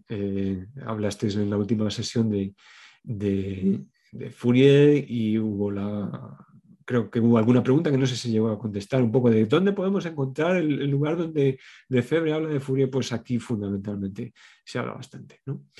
Eh, y bueno, se ha traducido al, castellano hace poco, como, como veis ahí. ¿vale? Y eh, aquí, en particular en Madrid, eh, pues influencia indirecta. ¿vale? en finales de los 70, principios de los 80, se ponen ese momento de, los primeros, la recuperación de gobiernos democráticos con un ayuntamiento de una alianza socialdemócrata y comunistas en el ayuntamiento que pone en marcha un nuevo plan general que por lo menos en sus primeros pasos va a tener influencias mm, bastante directas, diría yo, de, del trabajo de Lefebvre. En el equipo redactor están varios de esos jóvenes arquitectos que habían colaborado con Mario Gaviria previamente y empezamos a ver que ahí mm, está la idea que aparece el concepto de derecho a la ciudad en, varias partes. creo que no, he puesto la diapositiva, pero literalmente, ¿vale? Hay que recuperar el derecho a la ciudad. en algún momento se utiliza el eslogan eh, em, cambiar Madrid, cambiar la vida, que era una, modificación de la idea que utiliza el FEBRE de cambiar la ciudad, cambiar la vida, en el derecho a la ciudad. Eh, pero más allá de los eslóganes, hay varias ideas que son bastante lefebrianas, pues el tema, por ejemplo, de eh, equipar y dotar de centralidad a los barrios periféricos, el tema de integrar, sobre todo en los primeros pasos del plan, que que goza de procesos participativos un poco más serios, luego eso se desvirtúa andando, andando los años, pero sobre todo al principio hay eh, realmente un intento de incorporar un poco toda la energía del movimiento vecinal que se había gestado en las periferias, incorporarla un poco en, la iniciativa de, la puesta en marcha del plan. Eh, hay ideas que, sin duda son lefebvrianas, como lo de llevar, recuperar las fiestas de barrio, las periferias, las verbenas, esas cosas, eh, figuran en el plan, cosas que esto es de un plan urbanístico. Bueno, pues sí, y, forman parte, ya os digo, del, plan, de un poco de las políticas, de la agenda del ayuntamiento en, esa época. Así que bueno, pues eh, eh, yo por ahí he escrito alguna cosa que decía que, bueno, sí, el plan incorporaba algunas de estas dimensiones, pero no os olvidéis tampoco de, esta cita, que creo que es la única que he puesto literal, para que no os olvidéis de ella. Sí que todo esto está muy bien, pero que lo urbano, según lo que entiende Lefebvre, siempre tiene que tener esta cierta dimensión amenazadora para los poderes establecidos, algo que por supuesto no era digerible eh, por un plan general o por un ayuntamiento, por mucho eh, concejal comunista que hubiera al frente de, la concejalía de urbanismo en ese, en ese momento. Eh, bueno, son, irreductibles uno a otro, el, momento institucional y el momento sí que es teórico que, que Lefebvre pone sobre la mesa.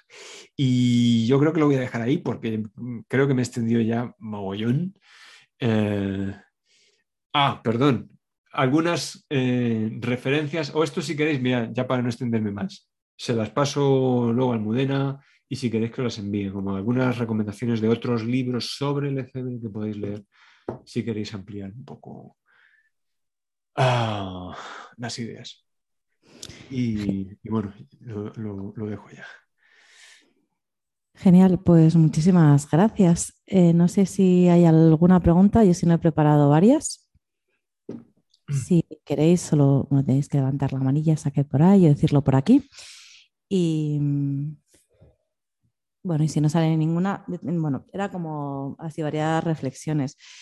Eh, por un lado, ¿no? en esta idea de que sería pensar el derecho a la ciudad ahora y como, ¿no? Y tú traías un poco la reflexión esta de, bueno, del primer plan general y claro, lo importante de aquel momento para mí que no sé si lo hablamos en la sesión con COIS, pero bueno, que, claro, los, en realidad toda esa, mm, todo ese plan general proviene de un proceso de ocupación absolutamente masivo y de desobediencia eh, social y urbana eh, por la vida, ¿no?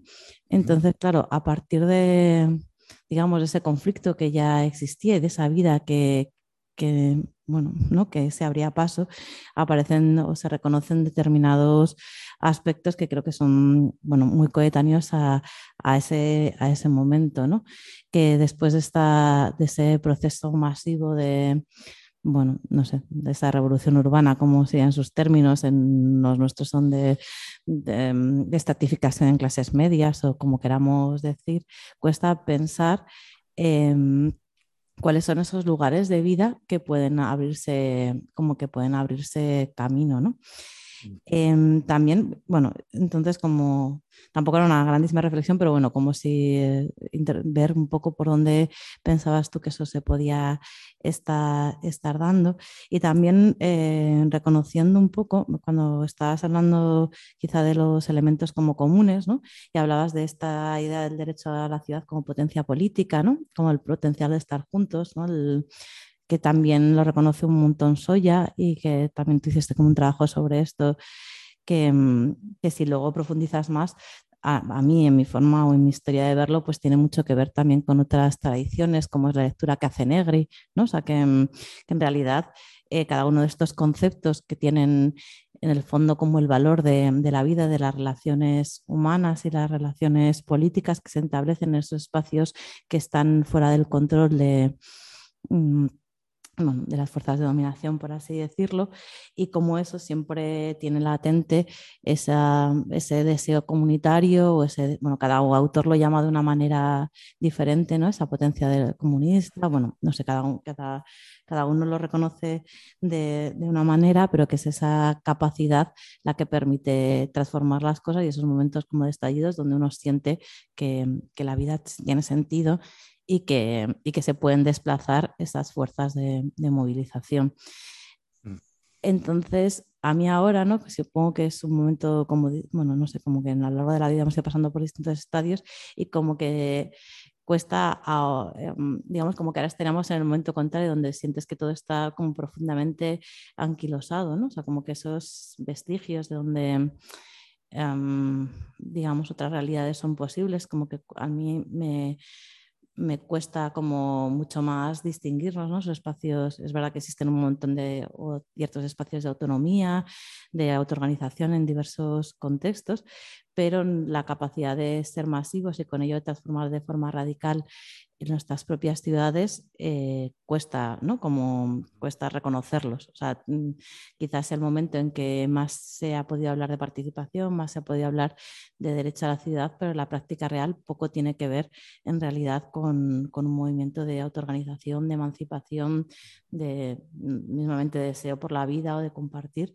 sino que, bueno, ¿no? que a veces tiene más que ver con bueno, pues con esas decisiones no solo, solo de colores, sino también de, bueno, pues o de vegetación o de decisiones un poco, voy a decir menores, pero que bueno, no alteran en profundidad el, determinados órdenes establecidos, sino al revés, como que los comprimen más y generan y promueven en último término mm, situaciones como de violencia ¿no? o de control social, eh, ya ni siquiera explícito en muchas ocasiones, sino directamente organizados en torno a ello. Bueno, igual, no sé si... Mm, no sé cuál es la traslación espacial a todo esto, ni cómo mm. repensar este tipo de, cuestiones ahora mismo, pero, pero bueno, de transformación, digamos, donde sentimos que la polarización de la ciudad cada vez es más fuerte, donde la, digamos, los valores visuales de la alegría forman parte de la propia gentrificación de nuestras ciudades, donde ubicarías a otra potencia Mm. Em, incluso, ¿no? Esa otra, porque no sé cómo explicarlo, cuando tienes una...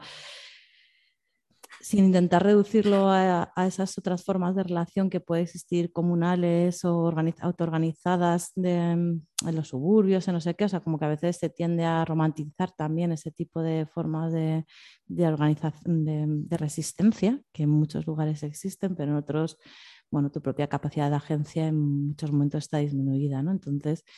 Em, ya, bueno, a ver, a ver si soy capaz de articular alguna idea sensata.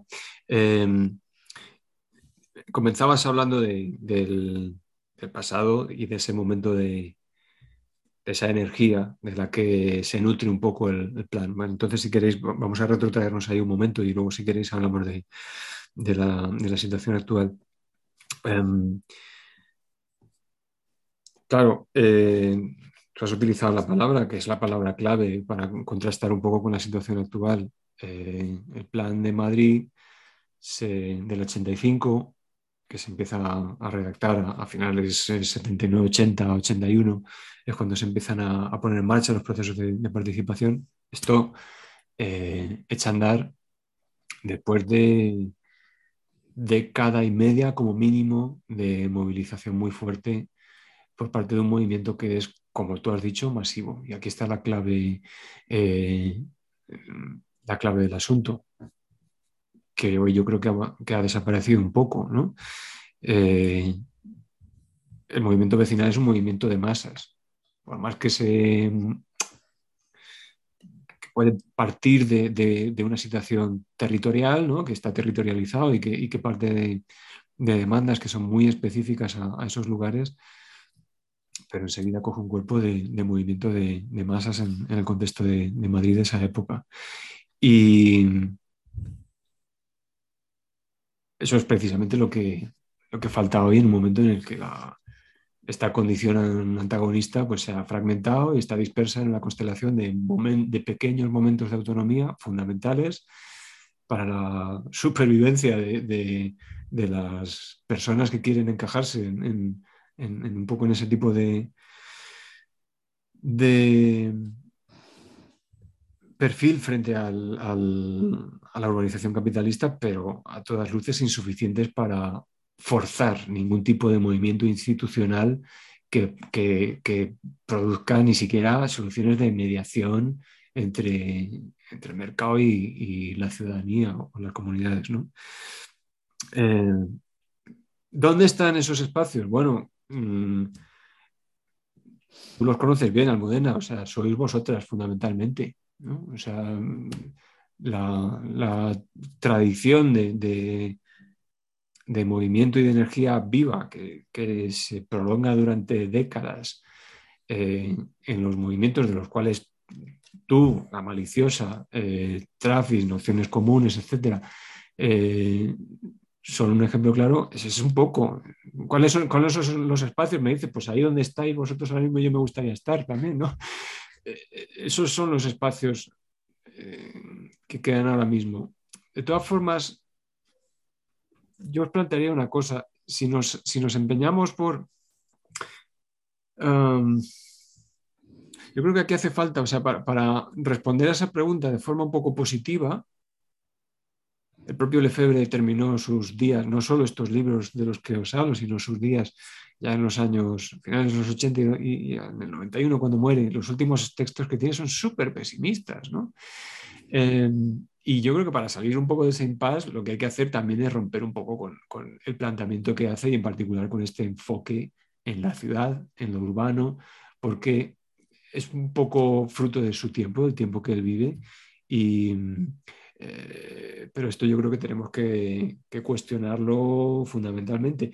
Incluso aunque sigamos eh, viendo la utilidad en ello, pero pensad que si, si, si llevamos un poco la propuesta que él hace a sus últimas consecuencias, esta idea, por ejemplo, de la revolución urbana, de la que quería hablar también, por no quedarnos en la ciudad solo, sino ver lo urbano como un un campo de dinámicas más amplio que no afecta solo a las ciudades, eh, si llevamos esto a sus últimas consecuencias, lo que tenemos que pensar es en, el conjunto del territorio, ¿vale? Y muchas veces en las, eh, en las interfaces eh, campo-ciudad como espacios de frontera donde se están jugando realmente las luchas decisivas mucho más que, que en las ciudades propiamente dichas, que por supuesto tienen que seguir que las energías tienen que seguir concentrándose ahí para, mantener espacios de resistencia, pero que quizá eh,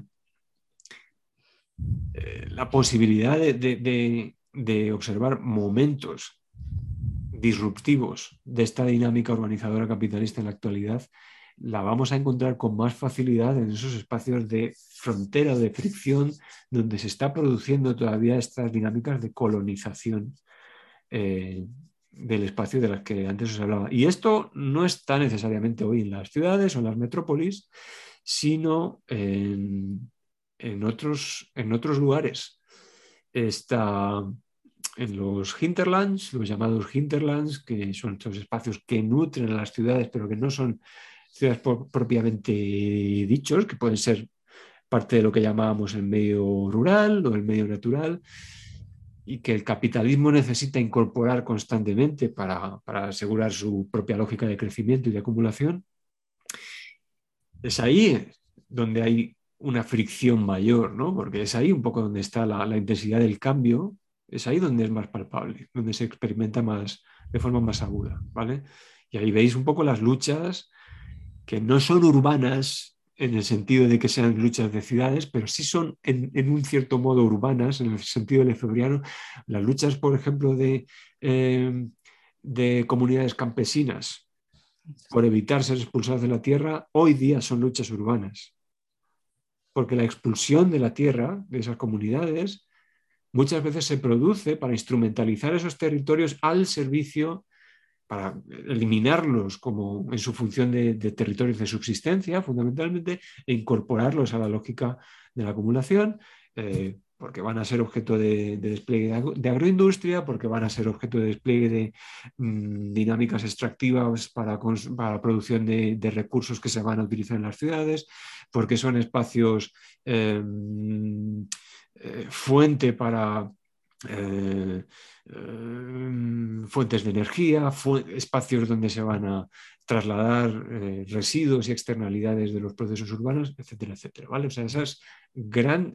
si, vamos buscando las dinámicas masivas, me temo que hay que buscarlas más ahí, ¿vale? Y a nosotros nos pillan un poco alejados. Bueno, ¿y qué? pues no pasa nada. O sea, si, lo que estamos intentando es, es entender las dinámicas de lucha que desencadena el proceso urbanizador eh, en esa clave más clásica, de, en, clave de, política de masas. ¿vale? Dices, está genial, es súper interesante Álvaro, pero estamos aquí, estamos en Madrid, tenemos nuestras biografías y nuestras capacidades de, militancia limitadas y las tenemos que depositar en los territorios que estamos habitando. ¿Cuáles son los lugares? Bueno, pues ahí sí que nos tenemos que, que seguramente eh, asumir que la, que la forma de, lucha tiene más que ver con, con estas constelaciones de, espacios autónomos ah, que son fundamentales para, el mientras tanto, ¿no?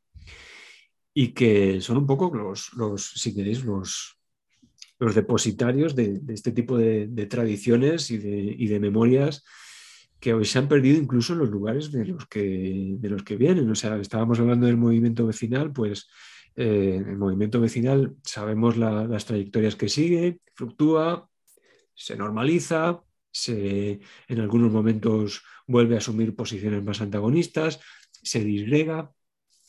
Eh, esas memorias de lo que fueron los años 60, 70, hoy día pues los depositarios son en parte algunos, un sector del movimiento vecinal, pero en parte también estos eh, espacios de autonomía que han surgido de forma más o menos dispersa por el conjunto de la ciudad. Pues esas redes son fundamentales. Y bueno, estoy diciendo esto, pero realmente lo, podríais hablar, algunos de, los que, de las que estéis allí, seguro que lo, que lo podríais describir mucho mejor que yo. ¿vale? Eh, pero bueno, ese es, un, ese es un poco. Pero fijaos, si queréis, por, por claro que yo no estoy respondiendo al, al dilema que me lanza Almudena, que, porque si tuviera la respuesta, pues esto sería genial, ¿no? Y, nos pondríamos manos a la obra, pero obviamente yo soy el último que tiene la respuesta para ese problema. Pero fijaos, me estaba acordando de una, hay una frase, eh, eh, hay, un, hay, un, momento que hacen una entrevista eh, de estos ejercicios de historia oral del movimiento vecinal en Madrid y están entrevistando a un, a un líder vecinal de, los años 70 utiliza esta frase que, seguramente no ha leído a, Lefebvre, pero eh, en el que todas estas temas y estas dimensiones de lucha de las que hemos hablado son vividas directamente, no están mediadas por el mundo de la teoría, sino que son vividas directamente y utiliza esta, esta frase, estoy mm, citando más o menos de memoria, pero dice, eh, nosotros no queríamos, eh, en nuestras protestas no queríamos y a ocupar el centro de la ciudad. Queríamos traer la ciudad a nuestros barrios. ¿no? Y ahí está sintetizada buena parte de lo que se está contando antes. ¿no? Entonces, ¿dónde, si queréis traducirlo por, por la idea de no la, ciudad, sino lo urbano? Queríamos traer lo urbano a nuestros barrios. Queríamos gozar de estas condiciones de, de riqueza social, etc. Pero lo divertido es que en esa lucha ellos están produciendo lo urbano están produciendo su centralidad y, en el pozo del tío Raimundo, en el cerro del tío Pío, en Orcasitas, etcétera, lo que te encuentras es que son espacios ultraperiféricos, espacios marginales, en, en, cualquier análisis urbanístico convencional son espacios marginales, pero en ese proceso de luchas, en ese intento de construir sus barrios, han tocado muchas de las teclas que Lefebvre decía que formaban parte del derecho a la ciudad. Han construido su propia centralidad, han construido su propia autonomía, su propia autogestión, etc. Entonces, bueno, pues esa tradición de esa memoria yo creo que es la que sigue viva en estas constelaciones más o menos fragmentadas, eh, pero que bueno, yo, no sé, desde... Yo si tengo que decir algo, tengo la impresión de que los últimos años, por lo menos respecto a hace dos, tres décadas, eh, esa constelación más o menos fragmentada, tengo la impresión de que es más, está más cohesionada que antes. ¿Vale? Eh, y fruto de, o sea, y muestra de ello es, es esto que estamos haciendo hoy, ¿no? Es, el espacio en el que estáis, la gente que estáis allí en la maliciosa, eh, y es la posibilidad de reunirnos a, hablar de estos, de estos temas que, que, no, que no eran tan, no sé, o sea, os puedo asegurar de que no se hacen muchos cursos sobre Henri Lefebvre en Madrid desde hace muchos, muchos años, ¿vale? Algunos incluso lo hemos intentado en la escuela y, casi que nos lo han prohibido, o sea que, en la escuela de arquitectura digo, o sea que, bueno, es... Eh, yo creo que, estos son, utilizando el término de, Harvey, espacios de esperanza. Me callo que hay alguna mano levantada y estoy eh, haciendo una digresión interminable. Mariana, si quieres. Hola, ¿qué tal? Buenas noches. Hola. Gracias por, bueno, por la exposición, muy interesante. Em, bueno, mi pregunta me parece que va un poco relacionada con esto último que decías, em, porque en esto de llevar la centralidad a la periferia, entendiendo la centralidad de la manera que le explicaste, que me parece que es un poco como, al menos en Argentina también, que lo tomamos, ¿no? Muchas veces este, a este concepto. Eh, pero ¿cómo entra ahí la interpelación al Estado? ¿No? Esa centralidad que tiene esa dimensión que también es física, material, además de la simbólica, ¿no? Pero también es física. Entonces, ¿cómo, si, si hay un rechazo, ya sé que hay un rechazo al planeamiento, al urbanismo, pero bueno, también este, no hay una interpelación al Estado como agente que puede ser redistribuidor, digamos, de alguna manera, de, riqueza colectiva, generada colectivamente, que acompañe mm. esa, llevar la centralidad eh, a las periferias, o no, o es pura autogestión, porque por lo menos desde conceptos de autogestión, de organizaciones sociales, eh, bueno, eh, no se entiende una autogestión escindida de esa interpelación al Estado. Mm. Como que no es que hay una ciudad del capitalismo y otra parte que no tenga nada que ver, eh, que se genera desde los procesos autogestivos, sino que también lo incluye, ¿no? Bueno, no sé cómo lo ves, tiro, tiro así como la... la sí, eh, a ver, em, claro, aquí te, contesto lo que piensa Lefebvre, lo que pienso yo, no sé. Eh, bueno, lo, dejo como para... Mm.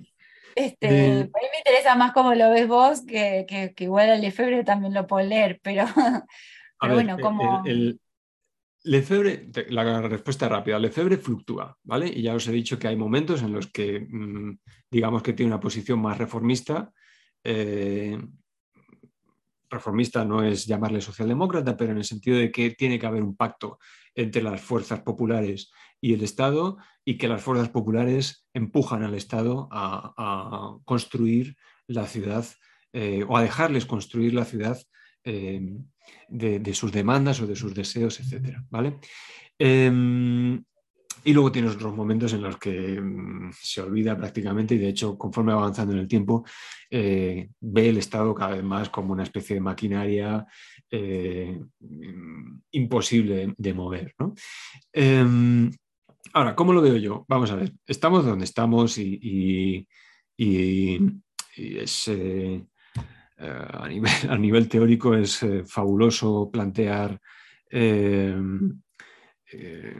debemos apostar toda la autogestión, etcétera, pero si somos mínimamente pragmáticos, es obvio que, hay toda una serie de, resortes a los que esa autogestión comunitaria no, no puede llegar que el Estado es precisamente porque es esa maquinaria, el Estado, la planificación, precisamente porque son maquinarias tremendamente potentes de, de mediación del proceso urbanizador, eh, yo creo que no se puede renunciar a ellos. ¿De acuerdo? Entonces hay que estar al mismo tiempo dentro y fuera. Eh, una misma persona o un mismo colectivo no tiene que estar al mismo tiempo dentro y fuera, pero el conjunto de fuerzas que, en este caso luchan por su derecho a la ciudad, etc., eh, no, puedes prescindir de ninguno de los, de los momentos. ¿no? Eh, entonces ahí hay toda una serie de, tradiciones que trabajan un poco en, ese, en esa ambivalencia o en ese, si queréis, apuesta por un poder dual eh, en el que hay una parte del movimiento que está dentro del Estado maniobrando para mover esa máquina tan pesada eh, con una orientación eh, más emancipadora y al mismo tiempo, obviamente, hay otra parte muy importante del movimiento que es la que está tirando de, que es la que está definiendo un poco la agenda de, los deseos, del horizonte hacia el que debe caminar deben caminar los proyectos colectivos. ¿vale? En particular, os puedo recomendar que, echéis un vistazo un poco, porque esto no es esto que estoy diciendo no es nada nuevo. O sea, esto es elemento central de distintas posiciones de teoría política, pero en particular en el mundo del urbanismo, de la teoría urbanística, es la tradición de la planificación radical, eh, que han utilizado pues, tipos como John Friedman y, gente, este tipo de gente que está un poco a, medio camino entre la tradición libertaria y, bueno, pues también su, propia posición como, como técnicos como activistas, como militantes, intentando un poco resolver un poco las tensiones que existen entre, entre, entre esas distintas facetas o, identidades. ¿vale? Entonces, eh, como Estado o autonomía, pues eh, dame un poco de cada, por favor, porque me temo que no podemos, o sea, no estamos en condiciones como para renunciar a nada, ¿no? Eh, tal y como está el, panorama. ¿no? sé si estoy respondiendo a, tu pregunta, pero vamos, eh, por lo menos te he dado la visión que tenía Lefebvre, que Lefebvre fue cada vez más pesimista a este respecto y quizás más de, de, recogerse a posiciones más teóricas, más... Eh, ah, más radicales en ese sentido, pero, pero menos fáciles de trasladar a la realidad. Eh, y un poco lo que, lo que veo, no yo, sino lo que ve toda una, tradición de, gente que está trabajando en el mundo del urbanismo y que, bueno, pues eh, ven que ciertos grados de compromiso son inevitables, ¿no? Creo que hay una pregunta en el chat, no sé. Ah, no, vale.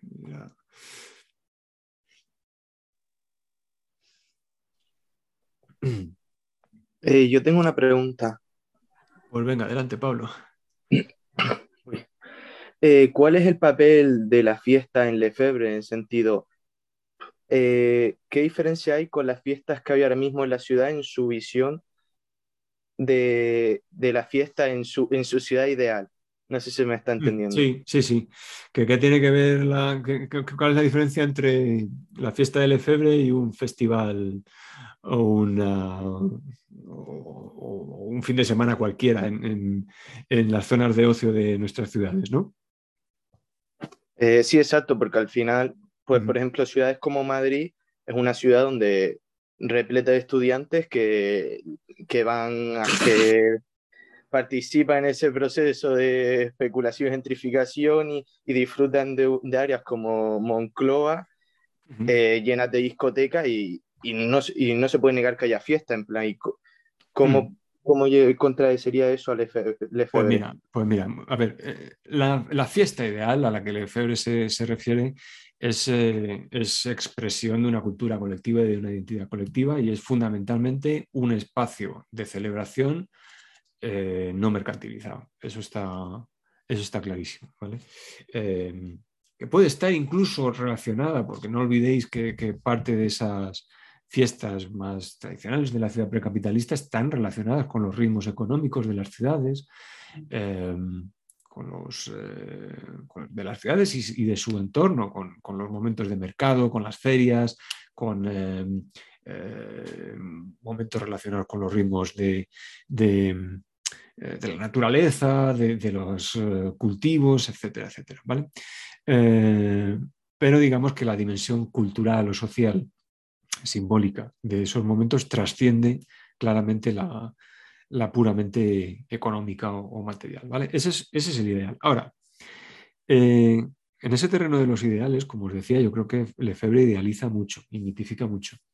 Casi me resulta más divertido eh, escarbar un poco en esas contradicciones que tenía Lefebvre de, con lo que os decía antes, ¿no? de que le gustaba Benidorm. Y dices, ¿cómo es posible? ¿no? Este señor tan serio, eh, ¿cómo es posible que le gustara eh, este tipo de, espacios? Eh, ¿Qué veía? Que, por, ponerlo en relación con lo que dices tú, y cómo vemos lo que pasa cualquier fin de semana en una ciudad cualquiera, ¿no? Entre la gente joven. Em, Eh, pues el caso de, de, Benidorm es, una, es, una buena, es un buen ejemplo quizá para pensar sobre eso. ¿Qué veía este señor y, Mario Gaviria? Eh, veían básicamente la contradicción y yo creo que les atraía la contradicción de este tipo de espacios que mm, en ese momento eran fundamentalmente grandes concentradores de clases trabajadoras mm, europeas fuera del Estado español, eh, es decir, de, masas, hordas de turistas de distintos países europeos que vienen a encontrarse en la playa, vienen a quitarse la ropa. Eh, en aquel momento, pues el mero hecho de estar en Vallador eh, debía ser muy, muy excitante, no sé. hay muchas reflexiones sobre la playa en, en Lefebvre, lo que supone como, como espacio espacio estético, como espacio social, eh, lo que supone estar bañándote semidesnudo, ¿no? rodeado de otras personas que no conoces, ¿no? Pues ese, e, e, ese es un poco lo que a Lefebvre le atrae de ese tipo de, espacios lúdicos. ¿no? Si, volvéis a, algunas de las ideas que antes hemos comentado, pues la idea de lo urbano como concentración de, o simultaneidad o encuentro de cosas diferentes, pues estamos hablando de eso. Benidorm es un espacio de alta densidad en el que de forma temporal se dan reunión eh, una serie de, personas que van buscando fundamentalmente el placer, el placer corporal, etc. Ah, bueno, esa es una parte de la visión, pero yo creo que lo bueno que tiene Lefebvre es que siempre te da también la otra parte, y es la parte crítica. Y quizá en el caso de Benidorm no es, no es tan explícito, pero echado un vistazo a ese pasaje del derecho a la ciudad en el que eh, habla de la calle. Esto no tiene tanto que ver con el ocio, pero para que veáis un poco eh, cómo este hombre piensa de forma dialéctica, ¿no? o, sabe ver un poco la, dualidad o la ambivalencia de algunos fenómenos urbanos. Habla de la calle y menciona a Jane Jacobs, que también ha salido en alguno de los encuentros anteriores. Eh, dice, bueno, pues esta mujer, yo recuerdo que el libro de J. Jacobs es del 61 y Lefebvre lo había leído cuando publica El derecho a la ciudad del 68. Y dice, esta mujer, que, esta idea es muy importante, la calle como espacio de encuentro, como espacio de, la colectividad, la vida de la calle, etc. Y eh, todo esto está genial. Pero Lefebvre sigue allí donde Jane Jacobs termina. Dice, pero ojo, porque la calle como espacio de encuentro, como espacio de socialización y tal, también se está mercantilizando, se está convirtiendo fundamentalmente en un soporte del comercio. ¿no? Se está privatizando su uso en ese sentido y mm, también ve esa parte negativa. Pues yo os diría que hagamos exactamente lo mismo cuando tenemos que observar lo que sucede, la pregunta de Pablo, ¿no? Eh, ¿Cómo vería este señor o cómo se distancia esa, fiesta hoy día, o esos espacios de, ocio convencionales, cómo se distancian, eh, qué, aspectos positivos y qué aspectos negativos tienen. O sea, que sepamos ver un poco cuál es la dialéctica que hay implícita detrás de ello. Hay, em, ha habido, eh, por ejemplo, alguna reflexión divertida em, sobre el botellón, eh, sobre si es un espacio de, liberación y emancipación o si es eh, si, si, eso, si el botellón es reclamar el derecho a la ciudad o no. ¿vale? Ha habido cierta polémica acerca de eso. Y bueno, yo lo único que, que, diría es que hay, que, que, está esa dualidad. ¿vale? hay un desencadenante de, de un potencial colectivo, de un potencial lúdico, eh, que yo creo que Lefebvre en todo caso diría que es positivo eh, de todas, todas, ¿vale? Pero el desencadenante en sí mismo, ¿cuál es y de qué manera ata o inhibe esas energías lúdicas de los que están participando en ese tipo de, evento, ¿vale? Cuando hay un macro botellón, eh, hay, un, desencadenante, hay un motivo de la reunión, hay un principio al que yo creo que Lefebvre no le pondría ninguna pega, que es la, ebriedad colectiva. Yo creo que esto a él le gustaría. Eh, seguramente imagino que pondría algunas pegas acerca de eh, el sentido en que hay unas ciertas condiciones de contorno que inhiben o impiden que las energías que se fermentan ahí se liberen y se dirijan hacia otros aspectos más explícitamente políticos, si queréis, ¿vale? Dimensión que sí está presente en algunos de los de las experiencias que Lefebvre pone como ejemplos cuando, cuando, habla de la, fiesta o el festival en la, ciudad precapitalista. ¿vale? Pero insisto que yo diría no, no, mitificar, o sea, yo, creo que em, incluso en los ejemplos que Lefebvre utiliza, eh, si rascáis un poco en sentido más histórico, esa, esa ambivalencia siempre está presente, ¿vale? Porque siempre termina habiendo una dimensión de, de comercio detrás de muchos de los festivales, etcétera. Así que em, yo creo que la pregunta, para la gente que, os interese esto, yo creo que la pregunta es más bien no juzgar em, si ese tipo de, dinámicas, el macrobotellón o, o simplemente un fin de semana cualquiera en, en, las calles, en el centro de la ciudad, ese tipo de dinámicas, no juzgarlas como buenas o malas, sino ver de qué manera se pueden mediar para, para que se conviertan en, para que produzcan momentos eh, que vayan más allá un poco del sentido hegemónico en el que se utiliza convencionalmente el espacio público, el centro de la ciudad, de cómo esos momentos pueden circular por otros espacios que no sean los espacios centrales, eh, y cómo eso se puede conectar a unas cadenas de acción política eh, más amplia que no se queden simplemente en, eh, que no terminen o tengan como un fin en sí mismo esa noche, el ocio de esa noche y ya está. Pero bueno, eh, aquí no sé si de nuevo si puedo ser muy buen asesor porque hace mucho que no salgo yo. Los que me conocen los, sabéis bien que yo me doy a pocas fiestas. Que yo tenía una pregunta por sacar otro tema que has nombrado así un poco, que era la ciudad como común. Mm. Y también en esta idea de conflicto, la necesidad de conflicto y del límite del Estado. Entonces, como que surge también una reflexión más y rápida, eh, ¿hasta qué punto es posible esta cooperación pública o comunitaria en, términos teóricos, si quiere, y cuáles serían los límites conceptuales de mm. pensar prácticas desde este lugar? Hmm. Eh, a ver, yo creo que es fundamental, un poco en la línea que antes os decía, ¿no? de, de buscar esos espacios intermedios toda vez que parece inevitable que de alguna forma, por muy autonomista que seas, eh, hay que contar de alguna forma con, con, el, con el Estado, aunque no sea para destruir, tu, aunque sea para que no destruya tus espacios, ¿vale? Que, no es poco. Entonces, el tema, por un lado, el tema de, las, de la colaboración eh, público-comunitaria, ¿no? Eh, cada vez está más en, auge y yo creo que esto es una noticia excelente que hemos pasado.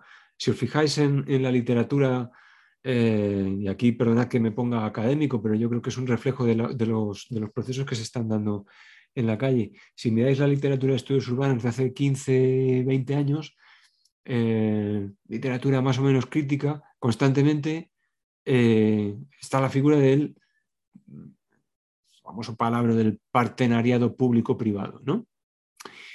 Y si miráis a cosas que se están escribiendo recientemente, leche, de repente estamos empezando a hablar de partenariados público-comunitarios. ¿vale? Eh, yo creo que el mero hecho de que de, eso es, un indicador ¿no? De que hay cosas que están cambiando y que, que hay espacios en los que se está trabajando en ese tipo de, dinámicas. Y hay gente que lo tiene como muy presente en, en la agenda. ¿no? Em, la idea de ciudad como común. Yo tengo que deciros que no estoy de acuerdo con esta idea de David Harvey de que el conjunto de la ciudad es un común.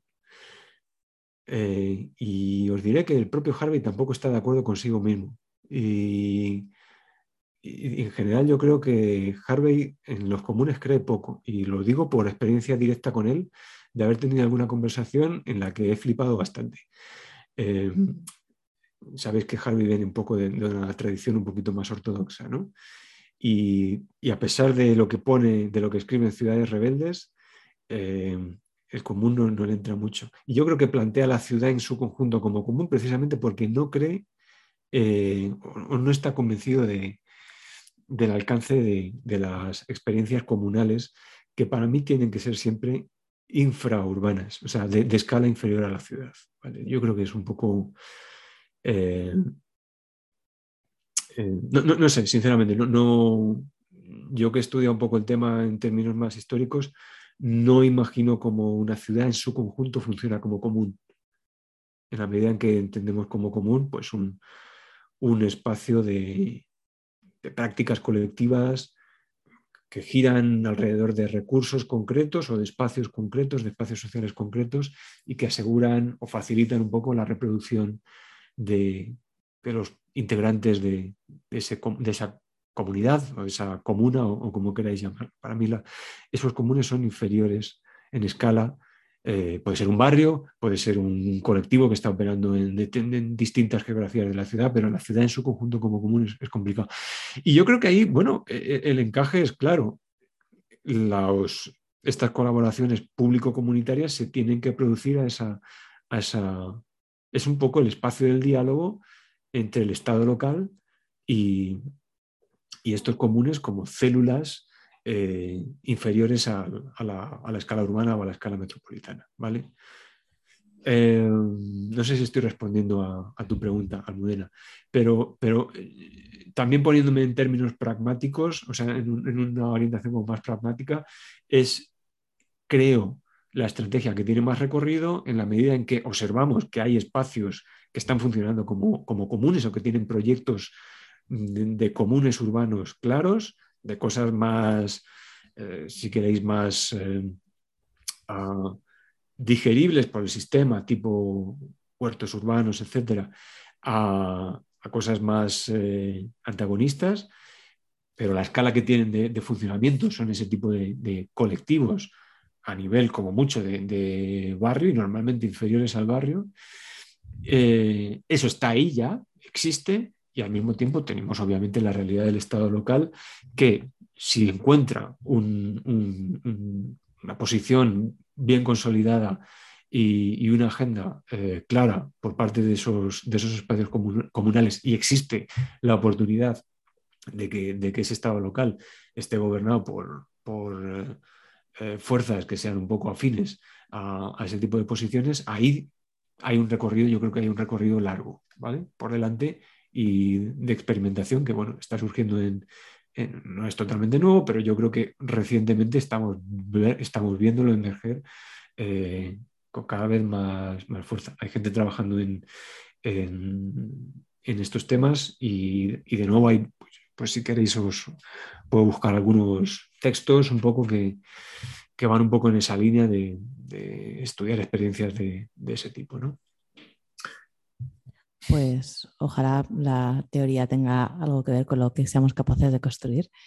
bueno, en, este caso, perdona, perdona, Almo, que no sé. El curso, quiero decir, no, no, o sea, lo decían en, el buen sentido, ¿eh? que yo no sé si existe una dislocación, em, digamos, entre lo que se habla de lo común y lo que se construye en términos antagonistas de la práctica, ¿no? O sea, que, que sí, pero bueno, ojalá sea así y sí, ojalá sea. En este caso, yo creo que como casi siempre, la teoría va por detrás de la realidad es cierto que la teoría puede amplificar y puede, pues un poco de lo que hablaba Cois el primer día, ¿no? Eh, hay una, forma de imaginación política que tiene que ver con esas proyecciones utópicas, que tienen que ver con ese potencial de amplificador de la imaginación, de la teoría, de lo que como queráis llamarlo.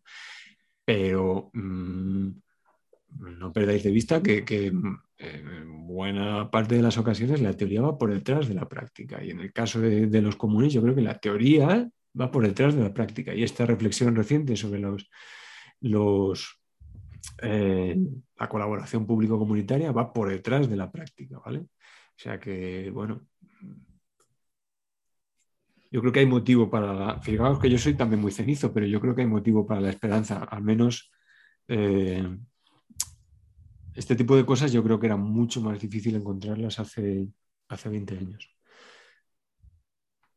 Vale, pues si queréis lo podemos, que es que son las nueve ya eh, y hemos pasado como el bueno, el límite que solemos marcarnos y si no hay nada así como súper importante, pues lo dejaríamos aquí. Y nos veríamos el, lunes que viene con la charla de Luis Navarro que tiene que ver con este vínculo entre Lefebvre y los situacionistas, estas discusiones que, con Debord que, que introducía también Álvaro. Así que nada, darte muchas las gracias, especialmente por haber venido mm, en estas, bueno, no sé, en estas condiciones o estando enfermo, que se agradece un montón para no... No me queda, mucha garganta, tengo ya un pica pica que está muy bien, pero no. pues muchísimas gracias por el esfuerzo, de verdad. Nos seguimos viendo. Bueno, pues ánimo con el resto del curso a todo el mundo. Gracias. Besos, hasta luego.